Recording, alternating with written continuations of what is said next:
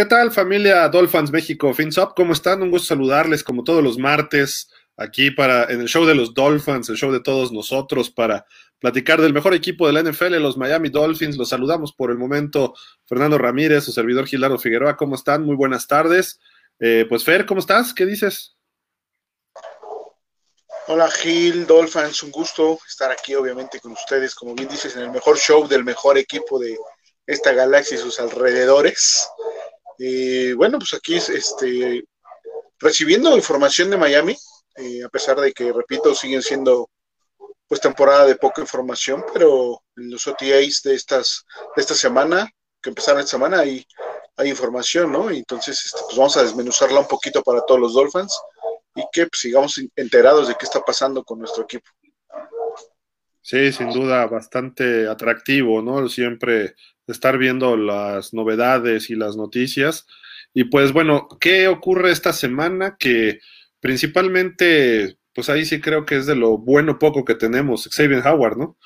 Y el caso de Xavier es que lo excluyen como entre los mejores eh, corners de la NFL.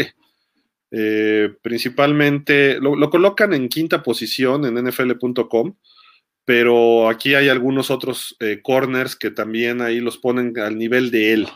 Uno es Darius Slay, otro es Jalen Ramsey, obviamente de los Rams, Jair Alexander de los Packers, Tredavious White de los Bills, Denzel Ward, que creo que es el que menos yo vería en este grupo, pero bueno, y JC Jackson, que pasa de los Pats a los Chargers, ¿no? Ahí sí creo que él está al nivel, y, digo al, al nivel que le pueda competir a Xavier no que Xavier esté al nivel de ellos.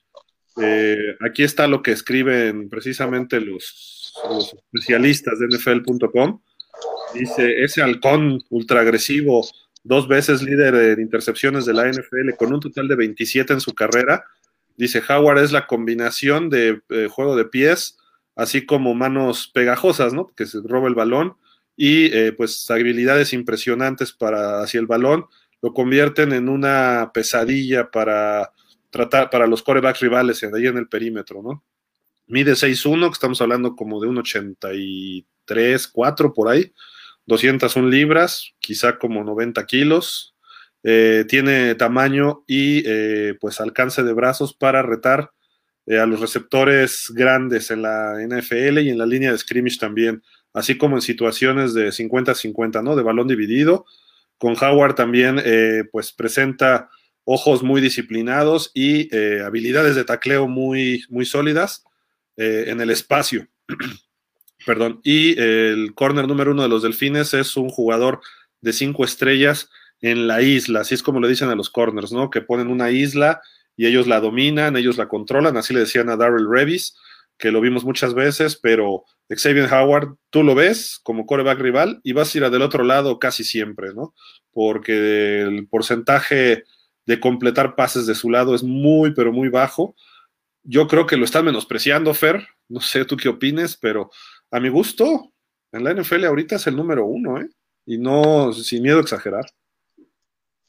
Sí, coincido, Gil. Este, me parece que va a ser un golpe en el ego bastante fuerte para Xavier ojalá lo tome eh, de buena forma y se aplique para demostrar que obviamente está entre el 1 y el 2, ¿no? Creo que de ahí no baja. Sus números son de, de corner número uno de la liga, ¿no? Y ya lo platicamos al cierre de la campaña pasada. Creo que lo hizo muy bien, lo sigue haciendo muy bien. Eh, a lo mejor nos quedó de ver un poquito en, en, intercepciones la temporada pasada o nos acostumbró la anterior a hacerlo demasiado bien.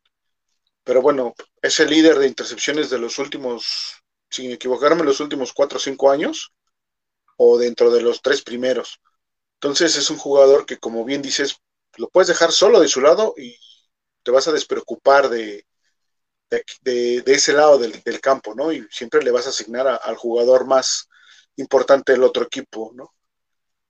Confiable, me parece que si no le hace justicia este ranking, hay por lo menos cuatro jugadores que están debajo de él, seguro.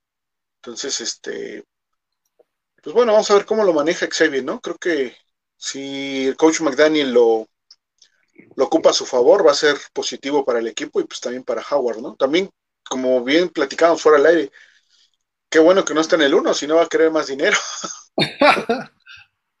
Imagínate. Sí. Oigan, no me gusta mi contrato. Como soy el mejor para todos, Exacto. ahora caigan Necesito- otros 10 millones. Ups. Sí, no, no, no. Digo, de ahí, ahí el que. Mucha gente pone a Ramsey como el número uno. Yo difiero, la verdad. A mí me gusta más este Jair Alexander. Creo que es más, más como bien dicen, de Howard, que es un corner que puede encargarse de su lado.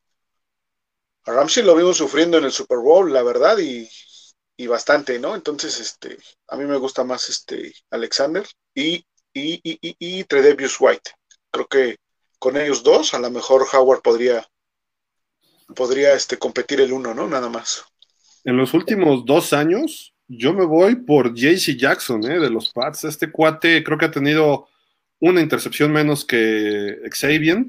Ha sido muy eficiente, también sella a todo un lado, mucho más que Ramsey, que Alexander. ¿eh? Creo que con los Chargers va a ser eh, una labor vital, ¿no? Especialmente que ahora tiene que enfrentarse a, a, a, a, perdón, a Patrick Mahomes, a Russell Wilson y a Derek Carr especialmente Davante Adams, ¿no? Vamos a ver cómo se comporta ahí contra este receptor de los Raiders, que era de los Packers, pero mmm, JC Jackson lo siento el más parecido a Xavier Howard en su estilo.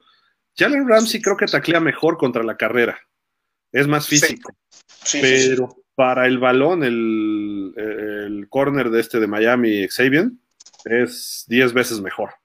Darius Slade tuvo sus momentos, Tredavious White es bueno en una buena defensiva, pero tampoco es tan dominante como debería, como esperaríamos, ¿no? De un corner de los, de los Bills. Y por ahí podríamos agregar a Trevon, a Trevon Dix, ¿no? De los, de los Cowboys, pero uh -huh. así como fue líder en intercepciones esta temporada, le hicieron más de mil yardas todos los receptores que enfrentó. Entonces no es muy conveniente, porque él se la juega siempre a interceptar, entonces a veces sí. le completaban pases muy largos. Y ahí Xavier Howard a veces sacrifica un poco la eh, batear un balón a, a tener que este eh, a buscar una intercepción, ¿no? Entonces, eh, además está pegadito, los corebacks lo ven y dicen, no, ahí no voy de este lado, ¿no? Creo que por esas razones, que eso es lo vital, ¿no? En un corner, lo que tú esperas de un corner, que tu corner selle ese lado, y creo que de todos estos, el, es Xavier Howard, y luego sí, los demás lo pueden hacer, pero todavía les falta. Yo creo que JC Jackson es el que más se le pega en estilo y todo. Y está más joven, entonces vamos a ver cómo se va desarrollando, ¿no? JC Jackson. Pero Xavier Howard está en su punto. No me parece que sea el número 5.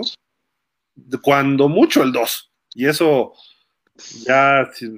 Pero no, no veo un mejor corner que él ahorita en la NFL, ¿eh? sinceramente. Y aprovecho para a Javi, que ya llegó. Javier Roldán, ¿cómo estás? Hola, buenas noches, este, Fer, Hill, Dolphins, pues ya listo para hablar de del mejor equipo de la liga. Estamos hablando del mejor corner del mejor equipo, que Exacto. lo han menospreciado mucho, Javi. ¿Tú dónde lo pondrías en un ranking? ¿Crees que estén mejor que él estos seis o algunos de ellos? Eh, yo creo que el primer lugar se lo disputaría con Jalen Ramsey y ya de ahí para allá, pues Jerry Alexander y todos los demás serían como el 3, 4 y 5 de ahí en adelante. O sea, ¿lo pones en 1 o en el 2? O en el 1 o en el 2, no hay más. Ahorita por el momento que está viviendo desde hace, ¿qué será? Tres años, este, yo lo pondría en el lugar 1 o 2. Creo que coincidimos, ¿no, Fer? Sí, sí, porque ha sido más determinante, ha ganado juegos él, o sea, la temporada pasada ganó, ganó partidos, ¿no?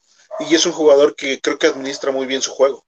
Como bien dices, cuando puede ir por el balón, va por el balón, pero cuando no, tampoco se, se deja ir y, no, no le anotan seis, ¿no? Eso es muy importante de saber diagnosticar o, o entender en qué parte puedes del partido, en qué parte puedes este, arriesgar de más y en qué parte no, y creo que le ha funcionado bien, y creo que esa es su ventaja. A lo mejor su desventaja con los demás ahorita ya podría ser la edad, ¿no? Eh, Howard tiene 28 años, probablemente por eso no lo están rankeando ahí, pero bueno, me queda claro que no lo rankean ahí porque, porque es de los Dolphins, porque no, yo no veo otra situación de que no esté ahí, o sea, de verdad es, es irreal, ¿no? Digo, quinta posición no es malo, pero creo que es más, ¿no? Es la realidad. Pero bueno, en fin, Amigos, ahí los leeremos al ratito que empecemos a leer todos los comentarios. Eh, pero sin duda, aquí coincidimos, uno o dos máximo. Obviamente son muy buenos los otros, pero por las características yo me quedo con Xavier. Eh, pues quizá Ramsey tenga más fama, pero no lo veo tan sólido en muchas ocasiones. Jair Alexander me gusta, pero también como que le falta, está joven. Yo por eso me quedo con JC Jackson, que el que le pelee, ¿no? Pero pues a final de cuentas también es de gusto, ¿no? A veces esto, pero creo que Xavier Howard no debería ser el 5, sino el 1 o el 2, ya el peor de los escenarios. Pero bueno, vámonos con otro miembro del equipo que pues hoy se presentó hacia la conferencia de prensa. No sé si usted en la playa o se fue a Miami Beach, pero anda ahí con... ¿Qué, ¿Qué jugador es? Porque no lo alcanzo a distinguir. No, no es jugador. Ah, no es un jugador, ¿no? Ah, yo creí que era un jugador. Es el head coach. Ah, caray, mira qué cosa tan relajada, ¿no? Imagínate a Don Shula vistiendo así. o a Jimmy Johnson. No, pues no, no, no es este. En eso ha roto el, el estándar, ¿no? El coach. Estábamos acostumbrados a coaches, obviamente, un poquito más sobrios en cuanto a su a su forma de vestir, a su forma de actuar con el equipo. Ha, roto varias cosas ahí el coach. Y digo, raro que en el equipo se dé, pero bueno, es algo diferente y ojalá que pues funcione, ¿no? Le está aprendiendo las mañas a Trump y Check. Ajá, pensé en eso también. Casi viste, no, así no viste Belly, chicos, ¿eh? Pues, nada más le falta que le corte las mangas a la sudadera, aquí el coach McDaniel, listo. Ah. Pero él, llega, sí, exacto, con la, la, sudadera cortada, pero nunca lo he visto sin calcetines, salvo el día del draft, ¿no? Que estaba ahí su perrito haciendo pics. Bueno, te diría que, que, no aplica si estuviese, no sé, en Texas, ¿no? Pero digo, estás en Florida, está haciendo bastante calor, esa es la realidad. Han tenido días de 34, 36 grados. Y bueno, pues aplica, ¿no? Pues sí. Pero bueno, es una, un cambio de lo que estamos acostumbrados en Miami. Imagínense a Joe Philbin así, ¿no? Bueno. a, ninguno de los coaches que hemos tenido, Gil. Creo que. ¿Cuál, sería el más relajado? Eh, en vestimenta Adam Gates, a lo mejor, antes que. Pero él porque se puso chueco los calcetines, ¿no? O algo. O se puso el pie izquierdo, el zapato izquierdo en el pie derecho, ¿no? Una cosa así. Sí, porque no, no hay quien, ¿no? sí. Que por cierto, su entrevista eh, bastante interesante, ya comentaremos algunos puntos. ¿De quién? del coach McDaniel. Ah. Oye, y pues hablando de él y de Belichick, pues digo, esta lógica no, no, no le veo nada mal, ¿no? O sea, es una lógica muy correcta. Sí, totalmente. 143 derrotas para Belichick, cero para McDaniel, pues estamos en lo mismo, ¿no? Totalmente de acuerdo. No hay ni, ni qué discutirle ahí a, a esa, este, esa estadística. Pero ya hablando de las 143 de Belichick, varias que arriba, eh, ¿mande? Varias de, de, Miami ahí, ¿no? Más del 10% han sido de los Dolphins. Sí, claro. Es el equipo que más veces le ha ganado a Belichick y a Brady y a los Pats, ¿no? En esta época. Pues, sí, es correcto. Incluyendo dos el año pasado. El, el milagro, alguna blanqueada que por conducto de Saban, el Wildcat, este, ¿qué otras así importantes hemos tenido que yo recuerde? Pues normalmente en Miami, Miami le gana. Tienen marca perdedora en Miami, tanto Belichick como Brady. Eh, con Tua, con Tannehill, con Pennington, con Henny, con el que sea, ¿no? Y con los coaches que, que sea, ¿no? No sé, eh, hay algo en el ambiente, en el Hard Rock, que no le, no se les da a Brady y a Belichick, ¿no? Finalmente. Pero bueno, de esas 143, por lo menos habría que contarlas. No sé si alguien tenga el dato preciso, pero yo creo que son como 16 o 17, algo, algo así de los Dolphins, ¿no? Quizás hasta más, no Y de las más dolorosas, hace un par de años, creo tres años, cuando Miami va en el último juego y Inglaterra estaba peleando el primer lugar de conferencia y Fitzpatrick le gana con pase de, touchdown a Gesicki. Sí. De sus derrotas más dolorosas de. Fue, fue, fue el último juego en casa de temporada regular de Brady. Ajá. Y después perdieron la siguiente semana contra Tennessee Primer triunfo de Tannehill en, en Foxborough. Ajá. Y además, pues ahí salió Brady. Iban de número uno y Kansas terminó de número uno y Kansas termina ganando el Super Bowl. O sea, sí le pegó, pero en lo más profundo esa derrota de Fitzpatrick a los a, los, a Belichick y a los, a los Pats, ¿no? Pero, pues bueno, un dato ahí nada más por mencionar y por, por ver la diferencia, ¿no? ¿Cuántos años de carrera de Belichick en los Pats? Tiene 23, va a ser su temporada 23, más creo que 4 con los Browns, son 27, a lo mejor ando por, por mal en uno o dos, pero por ahí, ¿no? Y McDaniel apenas va empezando, ¿no? Vamos a ver. Sí. No, y la verdad, digo, hay que reconocer que sus derrotas son pocas, realmente son pocas para todos los años que he estado como coach, ¿no? Pero nosotros no vamos a ser el escalón para que el señor quiera alcanzar al gran Don Shula. Ah, no, de, aquí hasta que se retire, dos derrotas cada año le vamos a propinar. Que le gane a los Jets, ahí sí. es más, que rompa el récord de Shula, si es que lo llega a romper, con un juego contra los Jets, nomás para que por dos lados les peguemos. Y, y, ahí sí estamos de acuerdo con Belichick, ¿no? Porque Belichick les hizo el fuche a los Jets en su momento. Entonces, ahí sí coincidimos con Belichick, ah, estos mugrosos Jets, pero bueno, en fin. Oye, ibas a decir algo de McDaniel, ¿no? De la conferencia que dio hoy. Sí, este, estuvo interesante en el sentido de que le preguntan sobre cómo es su dinámica o de dónde salió la dinámica de, del jersey naranja, que se lo asigna al jugador que, que fue el mejor de la práctica del día anterior es una, es una dinámica que ha generado mucho boom en, ahí en Florida, porque pues no se había manejado o nadie la maneja comúnmente y la implementó el coach McDaniel y el equipo la tomó muy bien. Sí, el, jugador que mejor lo hizo el, entrenamiento anterior, al día siguiente recibe el jersey naranja y este, es el encargado de poner la música, aparte de ser el DJ del equipo, ¿no? Y habrá quien le guste y habrá quien no. Eh, la música, pero bueno, la respuesta del coach McDaniel a ese cuestionamiento fue de, bueno, si no les gusta, les hemos dicho que si no quieren eh, esa música, pues que se esfuercen y sean el mejor el día siguiente para que ellos se encarguen de poner la música, ¿no? Su estilo muy, muy particular del coach McDaniel, pero eh, es algo que ha caído bien en el grupo y está haciendo que, según lo que él dice, está haciendo que los jugadores eh, se estén aplicando en estos OTAs digo, aunque todavía falta para la temporada, este, lo están, lo están tomando muy en serio, el equipo está entrando en esa dinámica y creo que es bueno, ¿no? Que, todo ese cambio que se está dando, eh, siga habiendo métodos para, pues, para que el equipo siga enganchado y se, se unan más, ¿no? Ya, ya entraron este, hasta los veteranos en esa, en esa dinámica, ¿no? Apenas lleva una semana de implementada esa, esa, esa dinámica, pero les está funcionando bastante bien y, es un punto, creo yo, que a lo mejor es, habrá quien diga, bueno, eso X, ¿no? Pasa eh, en las infantiles o en juveniles, en donde tú quieras. Pero de poco a poco el coach va sumando elementos que le van dando esa confianza para con el grupo y creo que le va, lo que está sembrando ahorita, en septiembre lo va a empezar a ver el coach.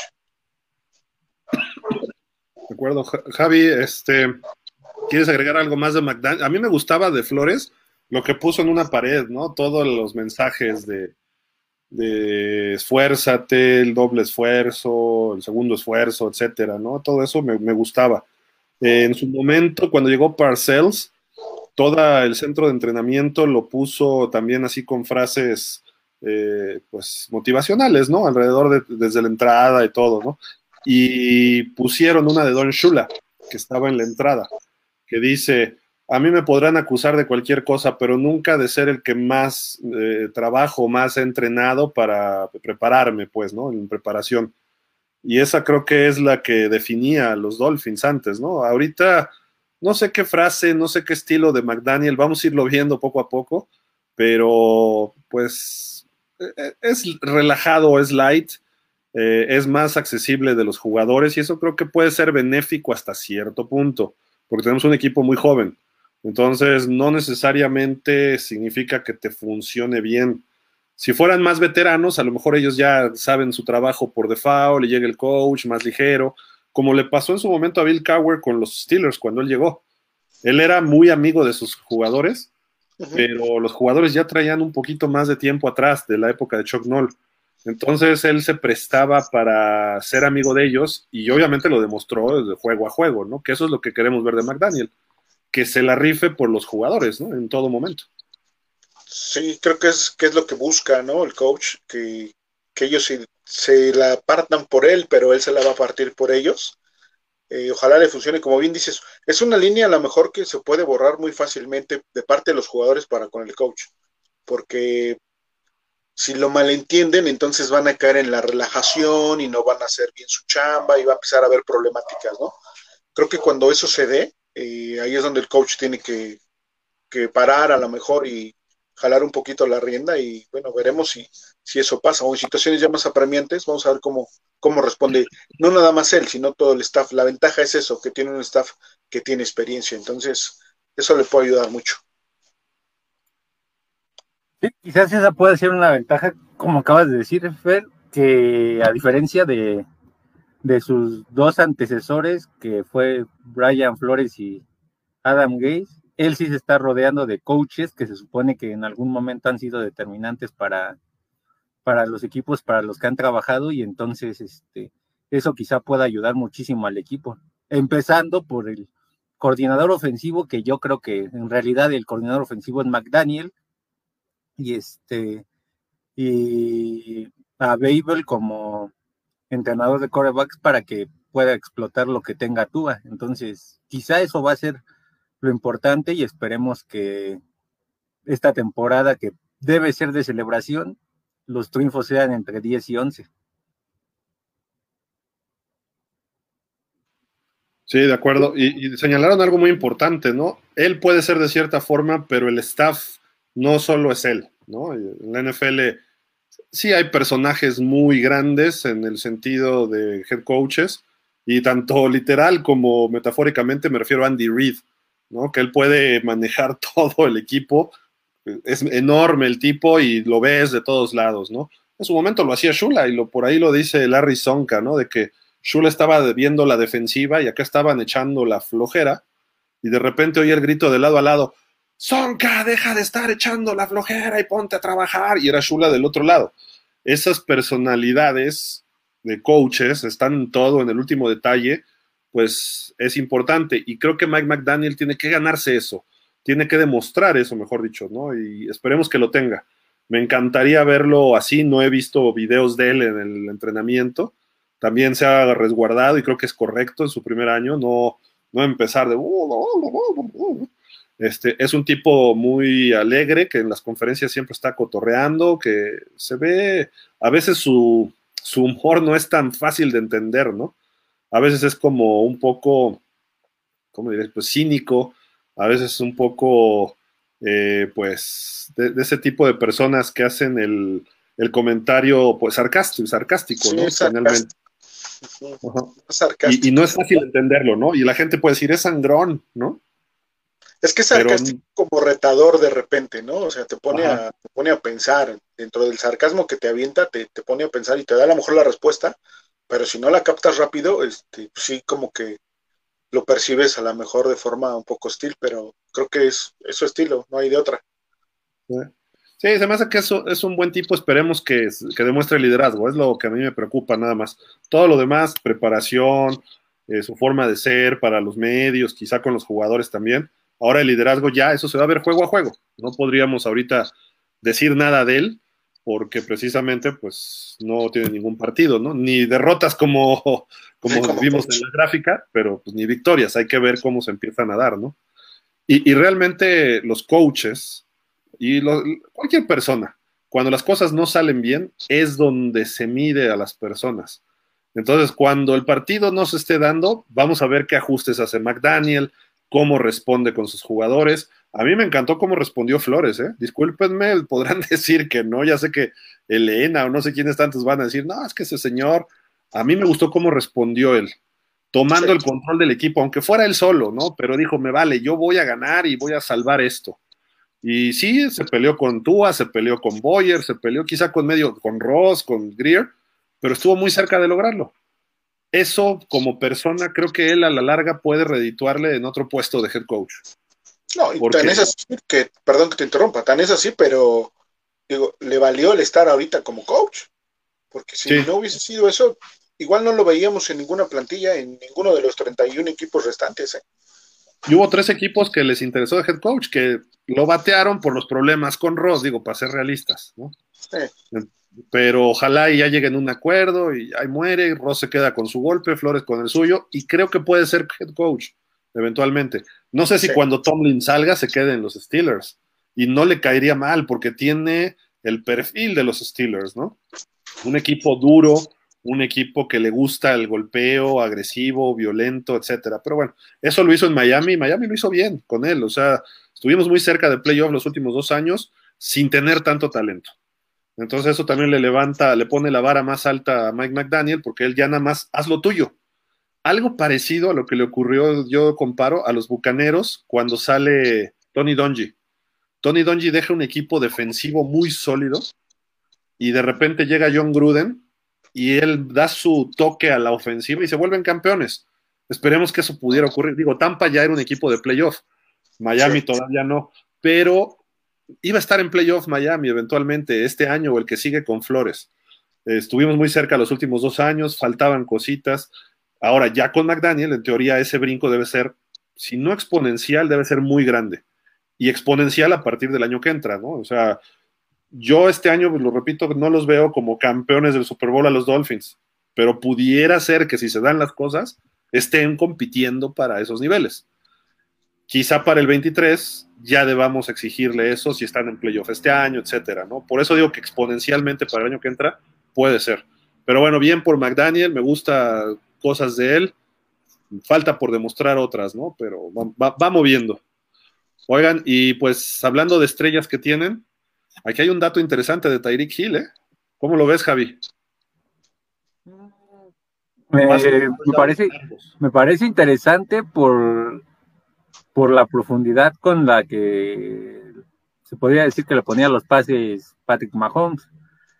Pero aquí yo creo que sus recepciones van a ser un poquito más cortas. Lo sorprendente también es que dentro de ese top 5 hay un cierto loco, pero bueno, ya, ya se va a ir, este, ya se fue a dormir a su casa. Igual y ese lugar 2 lo ocupe Jalen Waddle y a lo mejor el tercero siga siendo este Mike Evans. Pero Esperemos. Este, e, esto se refiere a pases que volaron más de 20 yardas el balón. Entonces, pues lo, impresionante es la cantidad de touchdowns en, eso, en ese tiempo. O sea, se puede decir que son que 2016, son 28, serían como cuatro o cinco pases de anotación profundos por año, más o menos. Son seis temporadas, 28 entre seis, sí, como cuatro o cinco. Cuatro o cinco que para alguien como Tyreek Hill, pues creo que fue muy bueno. Y si lo comparas con Mike Evans, que para mi gusto Mike Evans es un receptor más profundo que Tyreek Hill, pues es buenísimo. Con, los otros cuatro, Gil. Con los otros cuatro, ninguno es como del corte de Gil, ¿no? Creo que todos son... ¿no? Eh, bueno, a lo mejor lo que tú dices el que más se le, se le acercaría, ¿no? Pero creo que los demás sí son de otro corte, son receptores altos, muy fuertes, este, que obviamente su zancada les ayuda demasiado, su tamaño les ayuda a romper tacleadas. Tyler Lockett sí es similar, ¿no, Fer? Yo creo que Sí, por eso digo es, que es el que más. no, era muy alto, ¿no? Tampoco.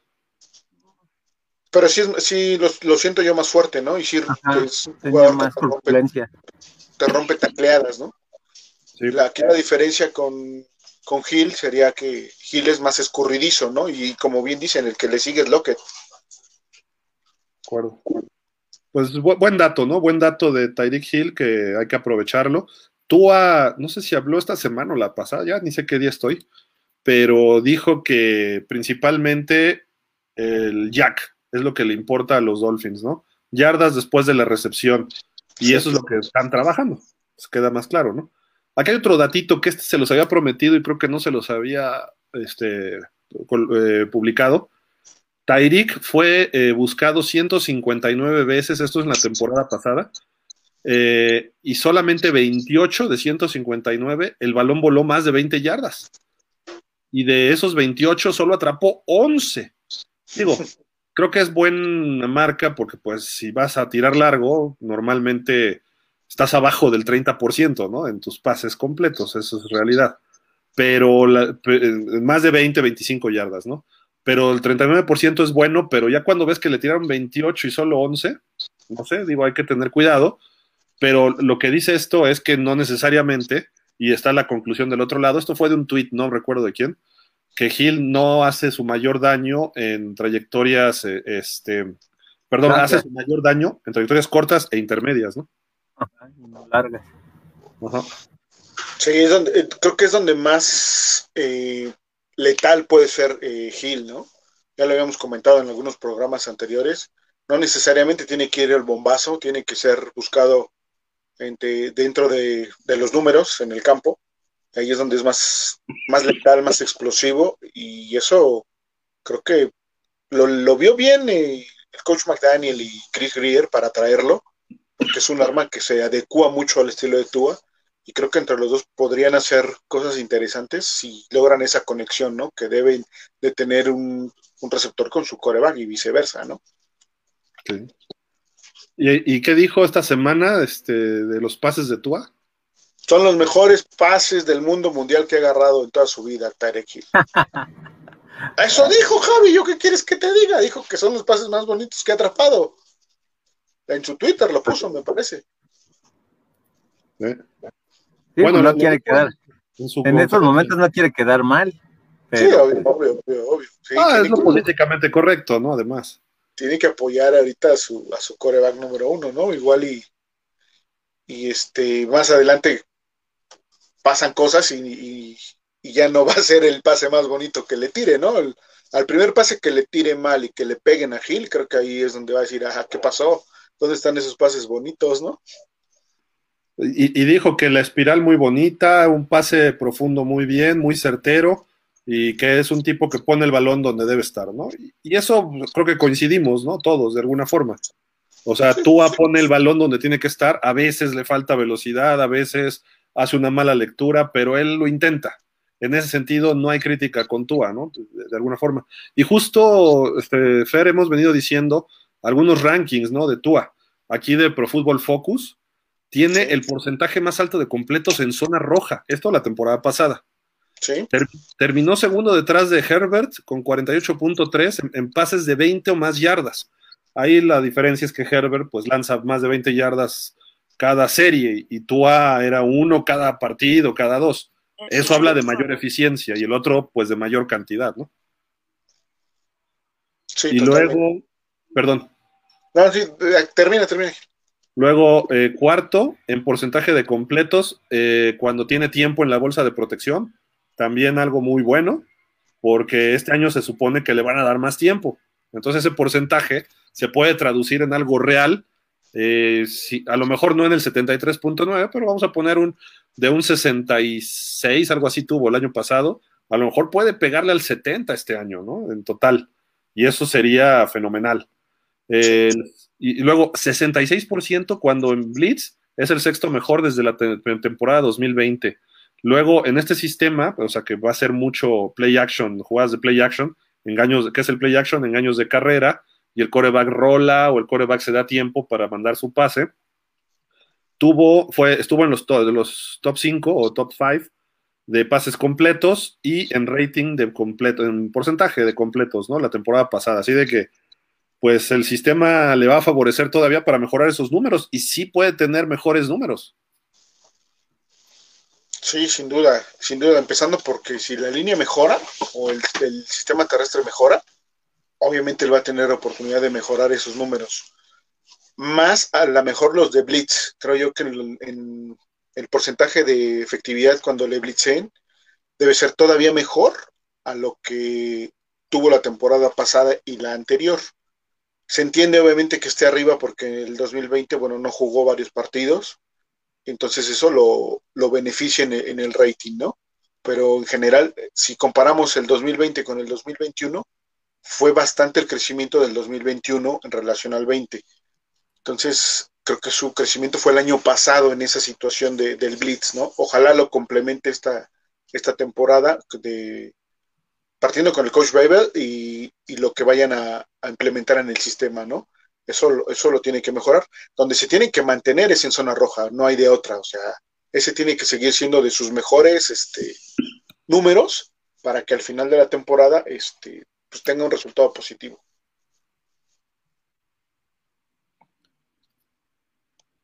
Va, a mejorar sus números. Por, por, lógica matemática, esperemos que se mantenga sano, esperemos que eh, ya su tercer año se establezca bien como el coreback que se espera, que muchos Dolphins esperan. Eh, incluso a final de cuentas los haters también lo esperan. ¿Por qué? Porque no hemos visto los haters, si me quieren incluir, o no hemos visto los lovers también, si me quieren incluir. O sea, yo trato de ser neutral, ¿no? Pero este, trato de, verlo más a fondo. Lo que esperamos todos los Dolphins es que este año se establezca y esos números no me importan las 5.000 yardas. Me importa el pase, como dices, en tercera oportunidad, bajo la presión del blitz, eh, no precisamente en play action que te da tiempo, sino el pase en formación escopeta en tercera y siete. Que digas, ah, puso el pase a, a Waddle y lo hizo perfecto. Y a las manos, ¿no? Y al lugar preciso, claro. Y con el timing, que eso lo ha estado trabajando, dándole velocidad a sus pases, etcétera. Creo que vamos por buen camino. Obviamente, digo, es recalcar lo que hemos dicho, ¿no? Pero pues vamos a depender del crecimiento de Tua este año, ¿no? Eso es la, realidad. Por cierto, hoy no estuvo por, por enfermedad, hoy, no estuvo en la práctica, eh, y fue uno de los mejores días de, su amigo de Javi a la defensiva, del buen Noah. Oh. Tuvo un muy buen día, ¿no? Ahí rompiéndole algunos pases a, a Teddy y llevándose unas intercepciones. Entonces, este, me parece que se notó la diferencia de que no estuvo. Eso es bueno en el sentido de que la ofensiva trae un ritmo con tu coreback titular y se nota cuando no está, ¿no? ¿no? No que sea bueno en el sentido de que, ay, no, pues tú eres mejor que Teddy. No, no, no, no. O sea, hay un ritmo ya con la ofensiva y obviamente al faltar él, pues bueno, el ritmo se rompe un poco y empieza a haber eh, fallas o deficiencias en la ofensiva que la defensiva está capitalizando y ese es el punto bueno del lado defensivo. Y Javi, hay, algo leí por ahí, creo que fue Omar Kelly, que puso que este hombre Noah ya le ha ganado algunos duelos a Tyreek Hill, porque tiene velocidad y está bien pegadito uno a uno. Entonces, no solo que te ayude Patrick Surtain y Sam Madison como nuevos coaches a los backs defensivos, que compitas con Xavier Howard y Byron Jones, sino ahora cubre en el entrenamiento todos los días a Waddle y a Hill le va a ayudar a, lo mejor si se quede del equipo, por lo que se está viendo, ¿no? Hasta ahorita. Estamos en mayo, espérenme, ¿no? Pero como que pinta algo positivo, ¿no? Sí, pues es que en teoría es tu mejor esquinero en cuanto a velocidad. O sea, se supone que por hasta por su nacionalidad él este es el es el mejor esquinero, pero pues curiosamente la temporada pasada pese a los entrenamientos con Shavian, dejó mucho que desear. Ojalá y este año pueda estar compitiendo con, este, con Nick Needham y a ver quién se queda con ese tercer, cuarto puesto de, de esquinero. Para él sí es su verdadero año de quedarse, porque ya va a cambiar los, bueno, quizá George Boyer no, pero los coaches defensivos en general sí, head coach nuevo, a lo mejor Flores lo aceptaba de alguna forma como estaba, porque fue un pick de donde cuando él estuvo ahí. Pero McDaniel a lo mejor dice, es que no me gustó, adiós, si es que no lo hace. O se queda McDaniel, órale, sí me sorprende este cuate y se lo queda, ¿no? Aunque no es su área del, del fútbol, ¿no? Sí. Al día de hoy es el, es el suplente de Byron Jones. O sea, así de simple, ¿no? Es el suplente del córner del lado derecho, por ponerlos de un lado nominalmente, ¿no? Y del otro lado pues, están Howard y, y Needham que Needham sería el 2 de, Howard, ¿no? Sí, Needham creo que, creo que hasta ahorita es mejor que Noah, ¿no? Sí. Sí, exacto. Sí, en velocidad es, su punto fuerte de, de Noah y qué bueno que se lo que se muestre con, el más rápido que es Hill, ¿no? ¿Sigue Coleman? Sí, ¿verdad? Coleman. Justin no. ¿no? No, no, no, ya. ¿Lo cortaron? ¿O lo cambiaron? No. No, sí, estaba en contrato, ¿no? No, Bueno, no sé. Ya, ya checaremos, pero. ¿No está? no, no equipo? está. Ok. No está. Jugó bien el año pasado, ¿eh? Tuvo sus momentos. Sí, sí, tuvo buenos momentos. Habrá que ver cómo lo se adaptan ahí con qué corners quedamos, ¿no? Finalmente para la semana 1. Normalmente salen seis corners, ¿no? En el roster. Sí. Porque Sí, juegas tus dos titulares, el níquel y el dime, que níquel es el quinto y el dime es el sexto, y dos de banca, ¿no? Normalmente. A veces uno, depende también cómo quien maneja el roster los coaches, ¿no? Pero puede haber hasta seis nominalmente, más la escuadra de prácticas, ¿no? Que ahí puedes poner varios. Nunca está de más tener corners, ¿no? En esta NFL actual, pero la realidad es que yo creo que Noah puede hacer el equipo y si trabaja bien y empieza a demostrar algo, la va a librar. Pero pues, todavía hay más dudas que certidumbres, ¿no? Con este hombre. Sí, es una posición que para él fue nueva, ¿no? Realmente en el en, en la NFL como, como tal. Ah, Entonces, sí era corner, ¿no? En, en Auburn. Fue un año, Antes que jugaba. eh, receptor. Ok. Pues debería tener buenas manos entonces. Creo que, creo que el problema no han sido sus manos, creo que el problema ha sido, la verdad es que le han ganado en, la, en los cortes, en las coberturas. A lo mejor su velocidad no la ha sabido administrar correctamente y se sigue de largo. Y ahí es donde le, donde le hacen el corte y creo que es donde se lo han comido bastante, ¿no? Sino que le pregunten a, a Dix, que en Búfalo, que fue el que lo exhibió, pero bonito. Sí, de acuerdo. Oigan, y rapidísimo también el Twitter de Tyreek Hill pone esta foto y dice, ¿me veo gordo? No, ojalá no, yo me no viera así, ojalá yo me viera así gordo. No, no sé si es pregunta retórica tipo de mujer, ¿no? De que, ay, ¿me ves gorda, mi amor? Pero está macizo el tipo, ¿eh? Ah, sí, trabadísimo. ¿Eh? Los brazos, cómo los tiene trenzados. Las piernas ahí no se ven tanto, pero para ser chaparrón, tiene Ah, sí. o sea, unos muslos súper explosivos. Yo lo he visto en otras ocasiones y también las, eh, pues las pantorrillas, este, ¿cómo le llaman? Ah, las pantorrillas. Este, súper explosivo, súper sólido, y por eso tiene, es lo que es, ¿no? No, no solamente llegas a la NFL ahorita porque tengo muy buenas manos y si no corres nada. En la NFL, de hecho, no les preocupa tanto el talento. O sea, sí, obviamente, pero eh, te piden por eso, son importantes las 40 yardas, el three cone, todas estas pruebas físicas o de campo, incluso el bench press, porque dice, si no pasas este mínimo, no la haces en la NFL. Y son como que este, números mínimos. Y todos pasan ese mínimo. Y ya obviamente de ahí pues, están los superatletas, y están los regulares, y están los que apenas pasaron. Entonces, pues Tyreek Hill, que aparte ya con varias temporadas, ya ingiriendo chochos NFL y alimentación NFL y entrenamiento NFL, que aunque no crean, sí es diferente al colegial. ¿no? En colegial los chochos todavía estás desarrollándote entre los 18 y 22. Los hombres todavía crecen arriba de los 22, 23 años, un poquito, uno, dos centímetros. El cuerpo no responde, o sea, responde muy rápido a esas edades, pero no, no alcanzas tu madurez física hasta como los 25, 26. Es donde están los atletas hechos unos verdaderos toros. Hay fenómenos que desde antes, ¿eh? no digo que no, pero son gente que ha trabajado desde los 13, 14 muy fuerte en pesas, gimnasio, etcétera, ¿no? Pero ya que llegan al NFL se ponen así como este Tyreek y qué bárbaro, ¿no? Waddle en dos, tres años van a ver cómo va a estar. Waddle Phillips. Phillips ya se notó un poco más, ¿no? Ya se ve más, más fuerte. Entonces, sí, sí, son jugadores que se van a, a destacar por su físico, ¿no? Incluso, digo, lo vimos con tú en las fotos que, que pusimos hace unos programas, ¿no? Sí. Ya subió también su, su masa muscular, ¿no? Pero lo de Hill sí, obviamente, es, es destacable y al ser un jugador no tan grande, necesita tener mayor resistencia porque de repente sí el impacto que él recibe a lo mejor es un poquito más fuerte o bastante mucho más fuerte y, pues, y, y lastima un poco más, ¿no? Pero con ese físico dudo que, que lo lastimen tanto. Yo no he visto, Javi, a lo mejor tú sí, en su época en Kansas, hace muchas trayectorias cruzadas y luego los linebackers ahí pues sí se ponen vivos y te paran de cabeza.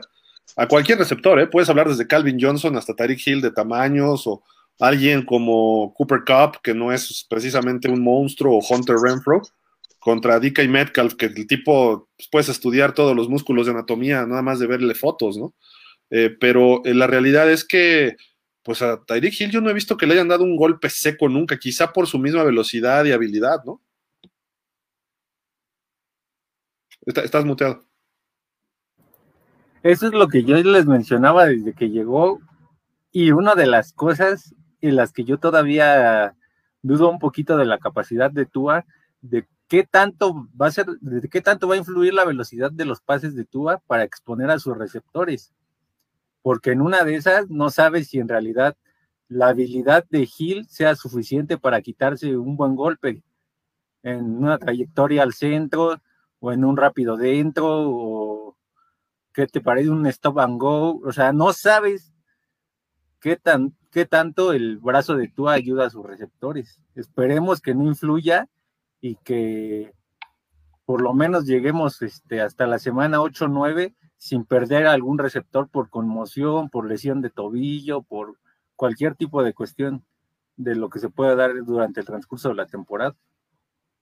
Sí, de acuerdo. Digo, el riesgo está siempre, ¿no? Incluso hasta con Rodgers y Mahomes, pero si pones el pase más rápido, le das mayor ventaja a tus receptores, ¿no? Es lo que, lo que siempre se busca, que el receptor reciba el balón lo más rápido para que pueda voltear a ver que, cómo evita los golpes, ¿no?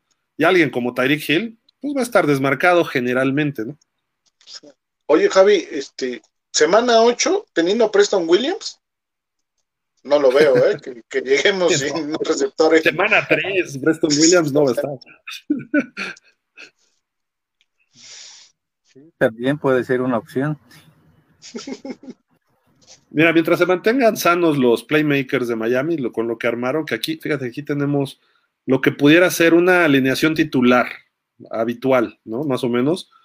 Está Tua, Chase Edmonds, Jalen Waddle, Tyreek Hill y Mike Gesicki. Esto es, pues, lo mejor del roster, ¿no? Así, simple y sencillamente. Que está Monster, sí, que está Sonny Michelle, ok, que tenemos a a Preston Williams, y otros alas cerradas, de acuerdo, pero esto es lo que probablemente veamos la semana 1 contra los Pats, ¿no? Así de playmakers, junto con la línea, ¿no? Que ya hemos mencionado varias veces, pero esto es lo más lógico, dos jugadores que llegan de equipos rojos, Arizona y Kansas, y pues van a estar ahí alternando con estos tres estrellas que eran los que de Miami, que el año pasado se hicieron su esfuerzo, Tua, Waddle y Gesicki, fue lo que más o menos nos mantuvo, ¿no? En la ofensiva. Sí, y cuando no estén, y cuando no esté este Gesicki, pues estará este Cedric Wilson, ¿no? Eh, correcto. Y en ala cerrada, Shaheen y Smithy. A ver cómo le va Hunter Long, si se queda en el equipo, si mejora o qué hace, ¿no? Sí, pero creo que hay material, hay material sin duda, ¿no? Y lo que pusiste creo que va a ser lo que, si no hay nada extraordinario, va a ser lo que abra en la semana 1, ¿no? Sí. Porque pues corredores. yo, estoy dudando, de Chase Edmonds, ¿eh? Yo creo que en una de esas, el número uno puede ser este Monster, porque es el que conoce mejor el, el sistema de McDaniel.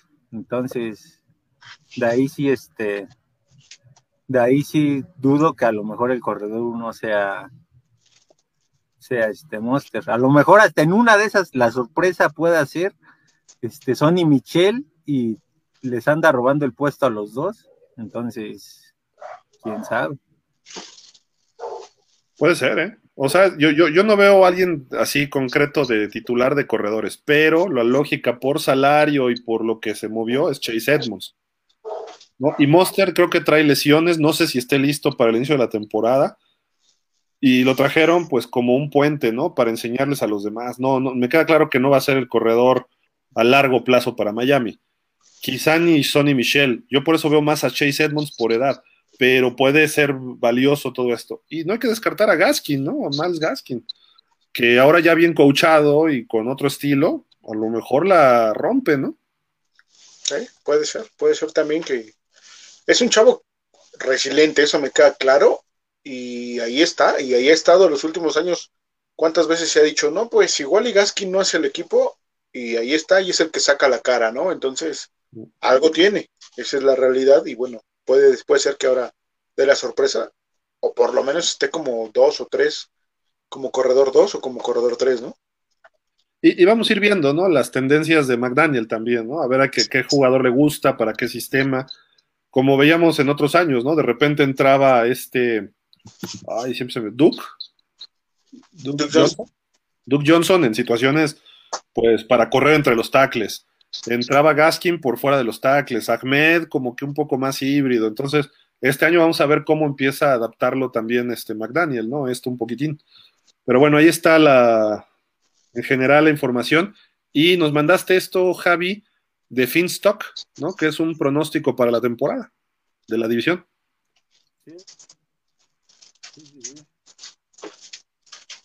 Y no está tan alejado de lo que hemos estado este, pronosticando en varios programas. Porque yo, te podría decir que Miami terminaría 12, 12-5 o 13-4 si si la mayoría de los juegos que tiene al final no fueran la mayoría de visitante. Pero al ser que son seis de sus últimos ocho o nueve partidos son de visitante, eso genera que a Miami no se le pueda dar más de 10, 7, 11, 6. Porque los juegos que tiene de visita son durísimos. Sí, tiene una rachita de tres, ¿no?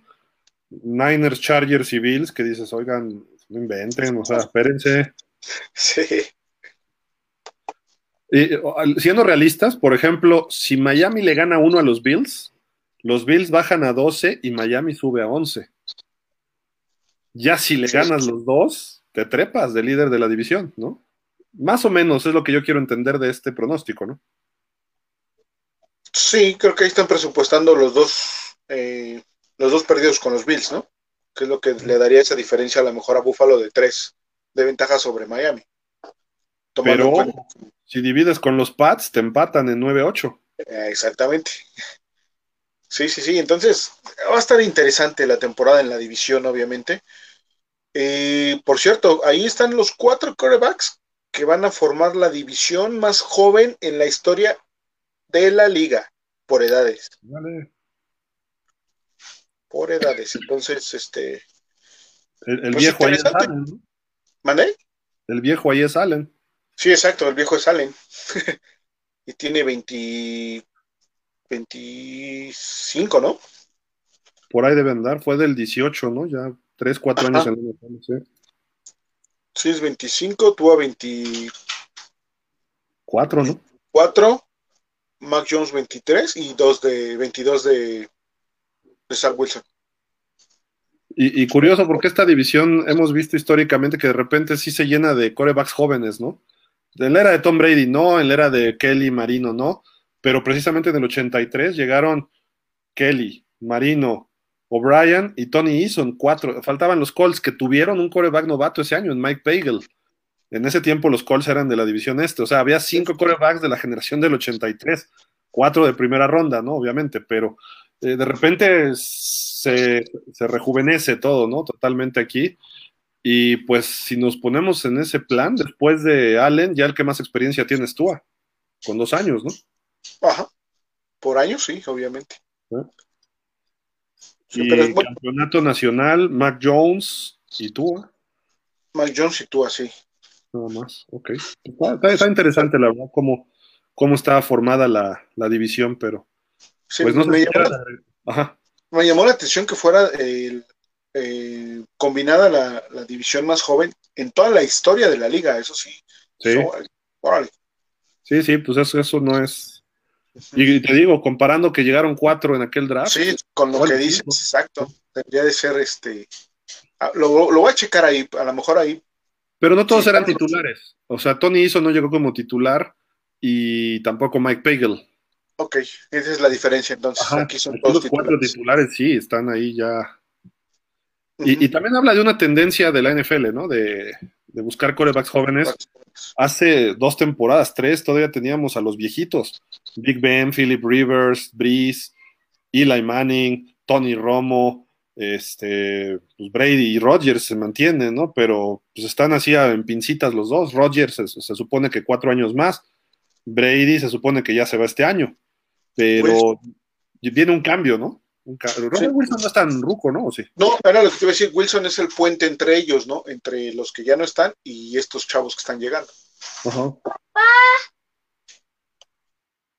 Dicen, papá, habla bien de los Dolphins.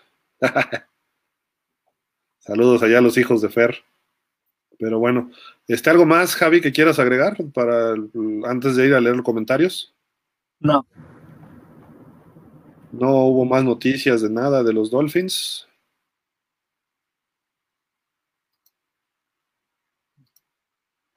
Pues bueno, vámonos entonces pues a darle quién, quién las lee. Yo, yo los voy a dejar un rato porque ando medio bajón de la gripa, catarro, espero que sea eso, sea. Pero aquí ando, aquí ando, de todas maneras igual me conecto al rato. También voy a, comer un poquito y a tomar algo de la garganta porque sí estoy así que... Eh. Pero aquí, aquí sigo viéndolos y este, cualquier cosa, pues estamos en contacto. Pero Javi Fer, ustedes ahí se quedan, todo suyo. Sí, sí, Gil, no te preocupes. Descansa un rato. Va que va. Nos vemos por acá, amigos, al ratito. Acá, acá seguimos. ¿Ves, Sí, Javi, nada más tú los vas poniendo y yo los voy leyendo. ¿va? Eh, como un saludo a la banda desde Zacatecas. Siempre es bueno seguirlos, aunque no siempre deje mensaje. Gracias, Gil, Javier y Fernando. Saludos hasta Zacatecas, común. Javier Flores. Hola, buenas tardes, noches desde Torreón, Coahuila. Saludos hasta Torreón. Gracias por escribirnos, Javier. César Thomason, pandilla, buenas noches. Buenas noches, César. Saludos. Jesús Delgado, buena tarde, amigos, saludos. Buena tarde, Jesús. Mauro Alejandro Monroy Ceseña. Muy buenas noches a todos y todas. A 15 semanas y cuatro días para vencer a Patriotas. Sí, exacto, Marco. Excelente. Ya falta menos. Todavía falta, pero ya menos. Ya tres meses y cachito. Sí, ya, ya, ya es menos, ¿no? De lo que estamos esperando. Vic Espinosa, hola, buenas noches. Buenas noches, Vic. Ramiro Castro, hola, buenas noches. Alexis Gómez Muñiz, buenas noches. ¿Dónde está mi Javi Oro? Aquí está el buen Javi Oro, dice Alexis. Un poquito tarde, pero pero sí llegué a tiempo. Tarde, pero sin sueño. Que hay mantenimiento. Buenas noches, Fer, Gil, Javi y todos los aletas presentes. César Thomason. Recuerden que para según los especialistas en los Dolphins no hay mucho talento. Esto lo comento porque dijeron de Xavier Howard, los Dolphins están llenos de talento. No, pero ese es de, Xavier Howard, desde HW.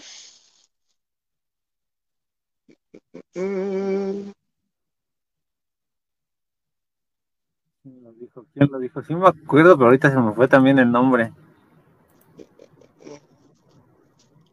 César, a ver, ayúdanos, por favor, porque no. No lo aterrizo ese comentario. Sí, yo también no. Pero bueno, la tendencia es esa, ¿no? Que dicen que no hay talento. Este, eh, NFL Network también lo ha, manejado. Entonces, este, eh, es clásico que nos minimicen de cierta forma al equipo. Pero bueno, no pasa nada. Con que se juegue bien, se demuestre. Quizá a lo mejor no eres de los equipos más talentosos, pero la diferencia es que este año sí tienes playmakers en cada posición a la a la ofensiva, a la defensiva y a los equipos especiales. Entonces, no serán a lo mejor fuera de Tyred Hill, que es uno de los mejores de su posición, no serán top 10, top 15 si tú lo quieres ver así, pero eso no quiere decir que no tengan el talento suficiente como para estar peleando como los mejores jugadores de su posición. Y esta temporada, si McDaniel acopla a cada jugador a su sistema, pues van a demostrar que sí pueden estar compitiendo por un, buen lugar este, como All Pro.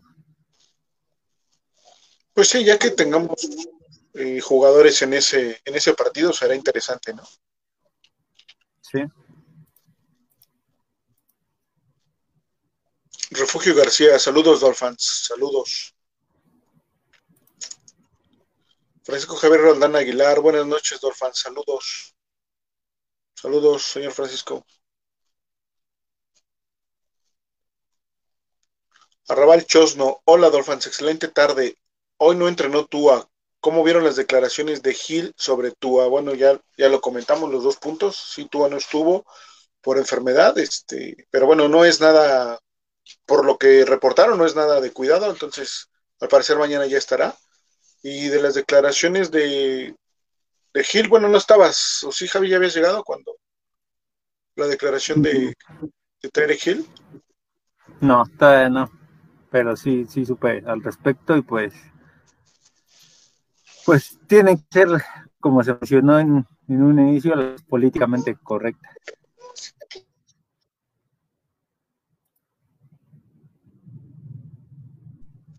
César Thomason, estoy de acuerdo con Javi, el 1 o el 2, hoy te apoyo Javi. Es en relación al ranking de, de Xavier, ¿no? Y sí, creo que la mayoría coincidimos que es por mucho el 2. El mismo César Thomason, la prensa no quiere a los Dolphins.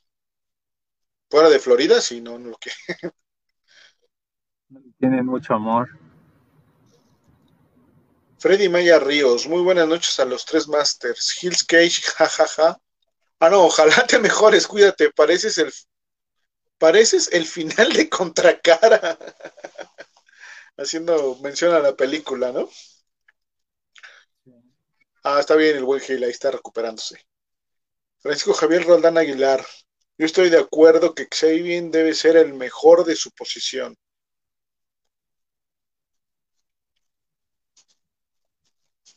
Mauro Alejandro Monroy. Que el coach se vista como quiera, pero que los haga ganar. De acuerdo, exactamente, Marco. César Thomason. Eh, lo dijo el más complicado que enfrenté fue a. Bueno, creo que es Xavier Howard, ¿no? Y los entrenamientos los va a subir mucho su nivel. Sí, yo vi en algún momento una declaración de Tyrek Hill de la temporada pasada donde sí dijo que el, el corner más difícil de enfrentar fue, fue Xavier Howard, que incluso le, le robó un balón, ¿no? Le, robó un pase de anotación espectacularmente a una mano.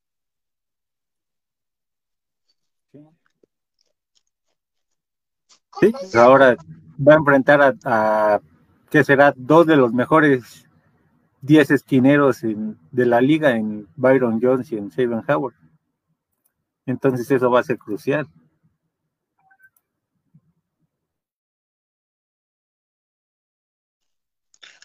Jürgen Max, Tarek Hill declaró en días pasados que los cornerbacks más difíciles que él ha enfrentado han sido Jalen Ramsey de los Rams, Davis White de Buffalo y Xavier Howard Miami y Chris Harris de Denver, ¿no? Pues sí, son, son los que están ahí, o sea, en el radar de los cinco primeros. Ya se acomodará uno arriba del otro dependiendo de la estadística que veamos. Pero bueno, sí son, son creo que la élite de, de los cornerbacks, ¿no? Entre Ramsey, Tradevius y Howard, fácil cualquiera de los tres puede ser el primero. Chris Harris, creo que está un poquito más abajo. Se sienta en la mesa de junto el señor Harris. Quizá porque durante los años, bueno, el año que fue campeón Denver y el nivel que traía Von Miller y este, ¿cómo se llamaba el otro linebacker de, de Denver? Ah, ahorita se me fue su nombre. Shock, creo, ¿no? Algo así se llamaba. Cuando ellos estuvieron en mejor nivel, pues era lógico que Chris Harris se viera como un excelente esquinero. Y aquí, pues, Shaven Howard y, Jalen Ramsey, pues, a ser uno de los mejores de su posición, hay veces que hasta eso hace que los corebacks contrarios casi no lancen el balón de su lado. Claro. Es una, es una referencia muy, muy palpable, ¿no? Cuando no le tiran a un corner es porque lo respetas demasiado, esa es la realidad. Refugio García, Ah, Jeremy Fowler, esta semana hizo un comentario que no se sorprendan si, si Gesicki no juega bajo la etiqueta de jugador franquicia. Ojalá y si juegue.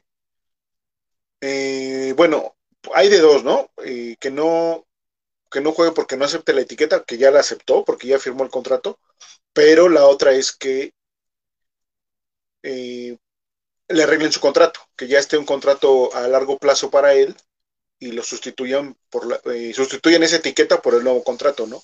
A lo mejor puede ser que eso se refiere Jeremy Fowler. Sí, y eso quizá yo creo que no lo haría este Mike Gesicki porque sabe que al ser staff nuevo, pues tiene más posibilidades de a lo mejor este convencerlos más rápido y más por ser este de tendencia ofensiva McDaniel, entonces quizá ahí él sienta que si es indispensable para el equipo, pues tener un buen rendimiento y a lo mejor creo que las últimas semanas para hacer este renegociación de contrato son por ahí de la 10 la 11, ¿no? Que ya es por finales de noviembre. Entonces, este, de, aquí a esas fechas, él sí se puede ganar un contrato de dos o tres años si McDaniel lo, este, lo acopla muy bien a su sistema. Sí, ahorita de entrada tiene hasta, julio para, para hacer cualquier cambio, cualquier ajuste. Entonces, digo, si lo logran firmar de una vez, pues estaría excelente, ¿no? Sería otro punto, otra palomita para, para la oficina de los Dolphins. Y asegurar a Gesicki sería genial.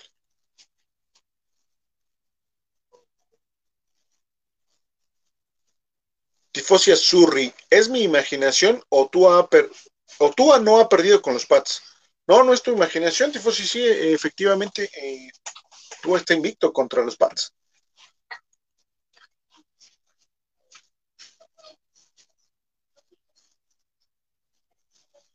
¿Estás, Javi? Sí, es que se fue un poquito la, la señal.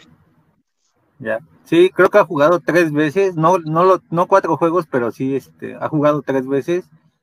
Y esas tres veces ha obtenido dos triunfos en Miami y uno en Inglaterra, ¿no? Sí, es correcto. Corréjame si estoy mal, pero tú no has perdido ni de local ni de visita contra los Rats. Sí, efectivamente, no, no ha perdido.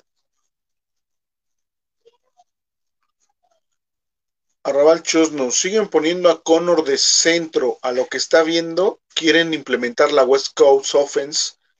Esto de alguna manera encaja con las cualidades que tiene Tua. Sí, efectivamente, Arrabal creemos todos que va a ser una ofensiva muy muy parecida de costa oeste. Y no sé si Connor vaya a ser el, centro titular, creo que todavía está ahí Michael Dieter como, como uno. Sí lo han estado poniendo porque es obvio que necesitan tener a alguien de, backup o de respaldo. Yo lo veo a Connor Williams más como, como Gar, ¿no? No sé tú cómo lo ves, Javi. Pues es que hasta ahorita han tratado de adaptarlo como centro y quizá este, pues, al tener a, Robert Hahn, a Salomon Kinley, Austin Jackson, Leon Eikenberg, quizás sienta que le sobren jugadores este, para poner como tackles o guardias. Entonces, en una de esas no sería sorpresa que, que Connor Williams termine como el centro titular. O quizás sea la forma de meterle presión a Michael Dieter. Puede ser también y, que no desconoce la posición, ¿no? Conor Williams ya ha jugado la posición, entonces, pues vamos a ver, ojalá que lo que coloquen en la semana 1 sea lo mejor para el equipo.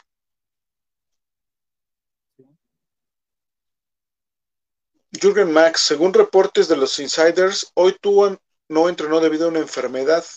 No especificaron cuál, pero no es COVID. Tal vez algún malestar estomacal o gripa común. Sí, efectivamente, Jürgen no estuvo y tuvo, este, pero sí se reporta como, como que no es COVID, entonces eso pues es importante, ¿no? Que, que no se empiece, bueno, que no haya infección por COVID, porque bueno, puede, puede repercutir en más gente dentro del equipo.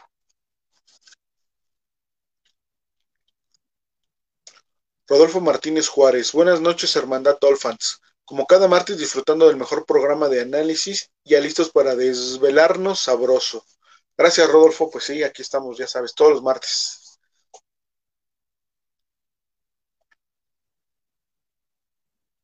El mismo Rodolfo, finalmente es una opinión de un analista que no está dentro del equipo y además son varios factores para decir qué, qué jugador es mejor que otro. Howard ya ha demostrado su calidad. Sí, de acuerdo.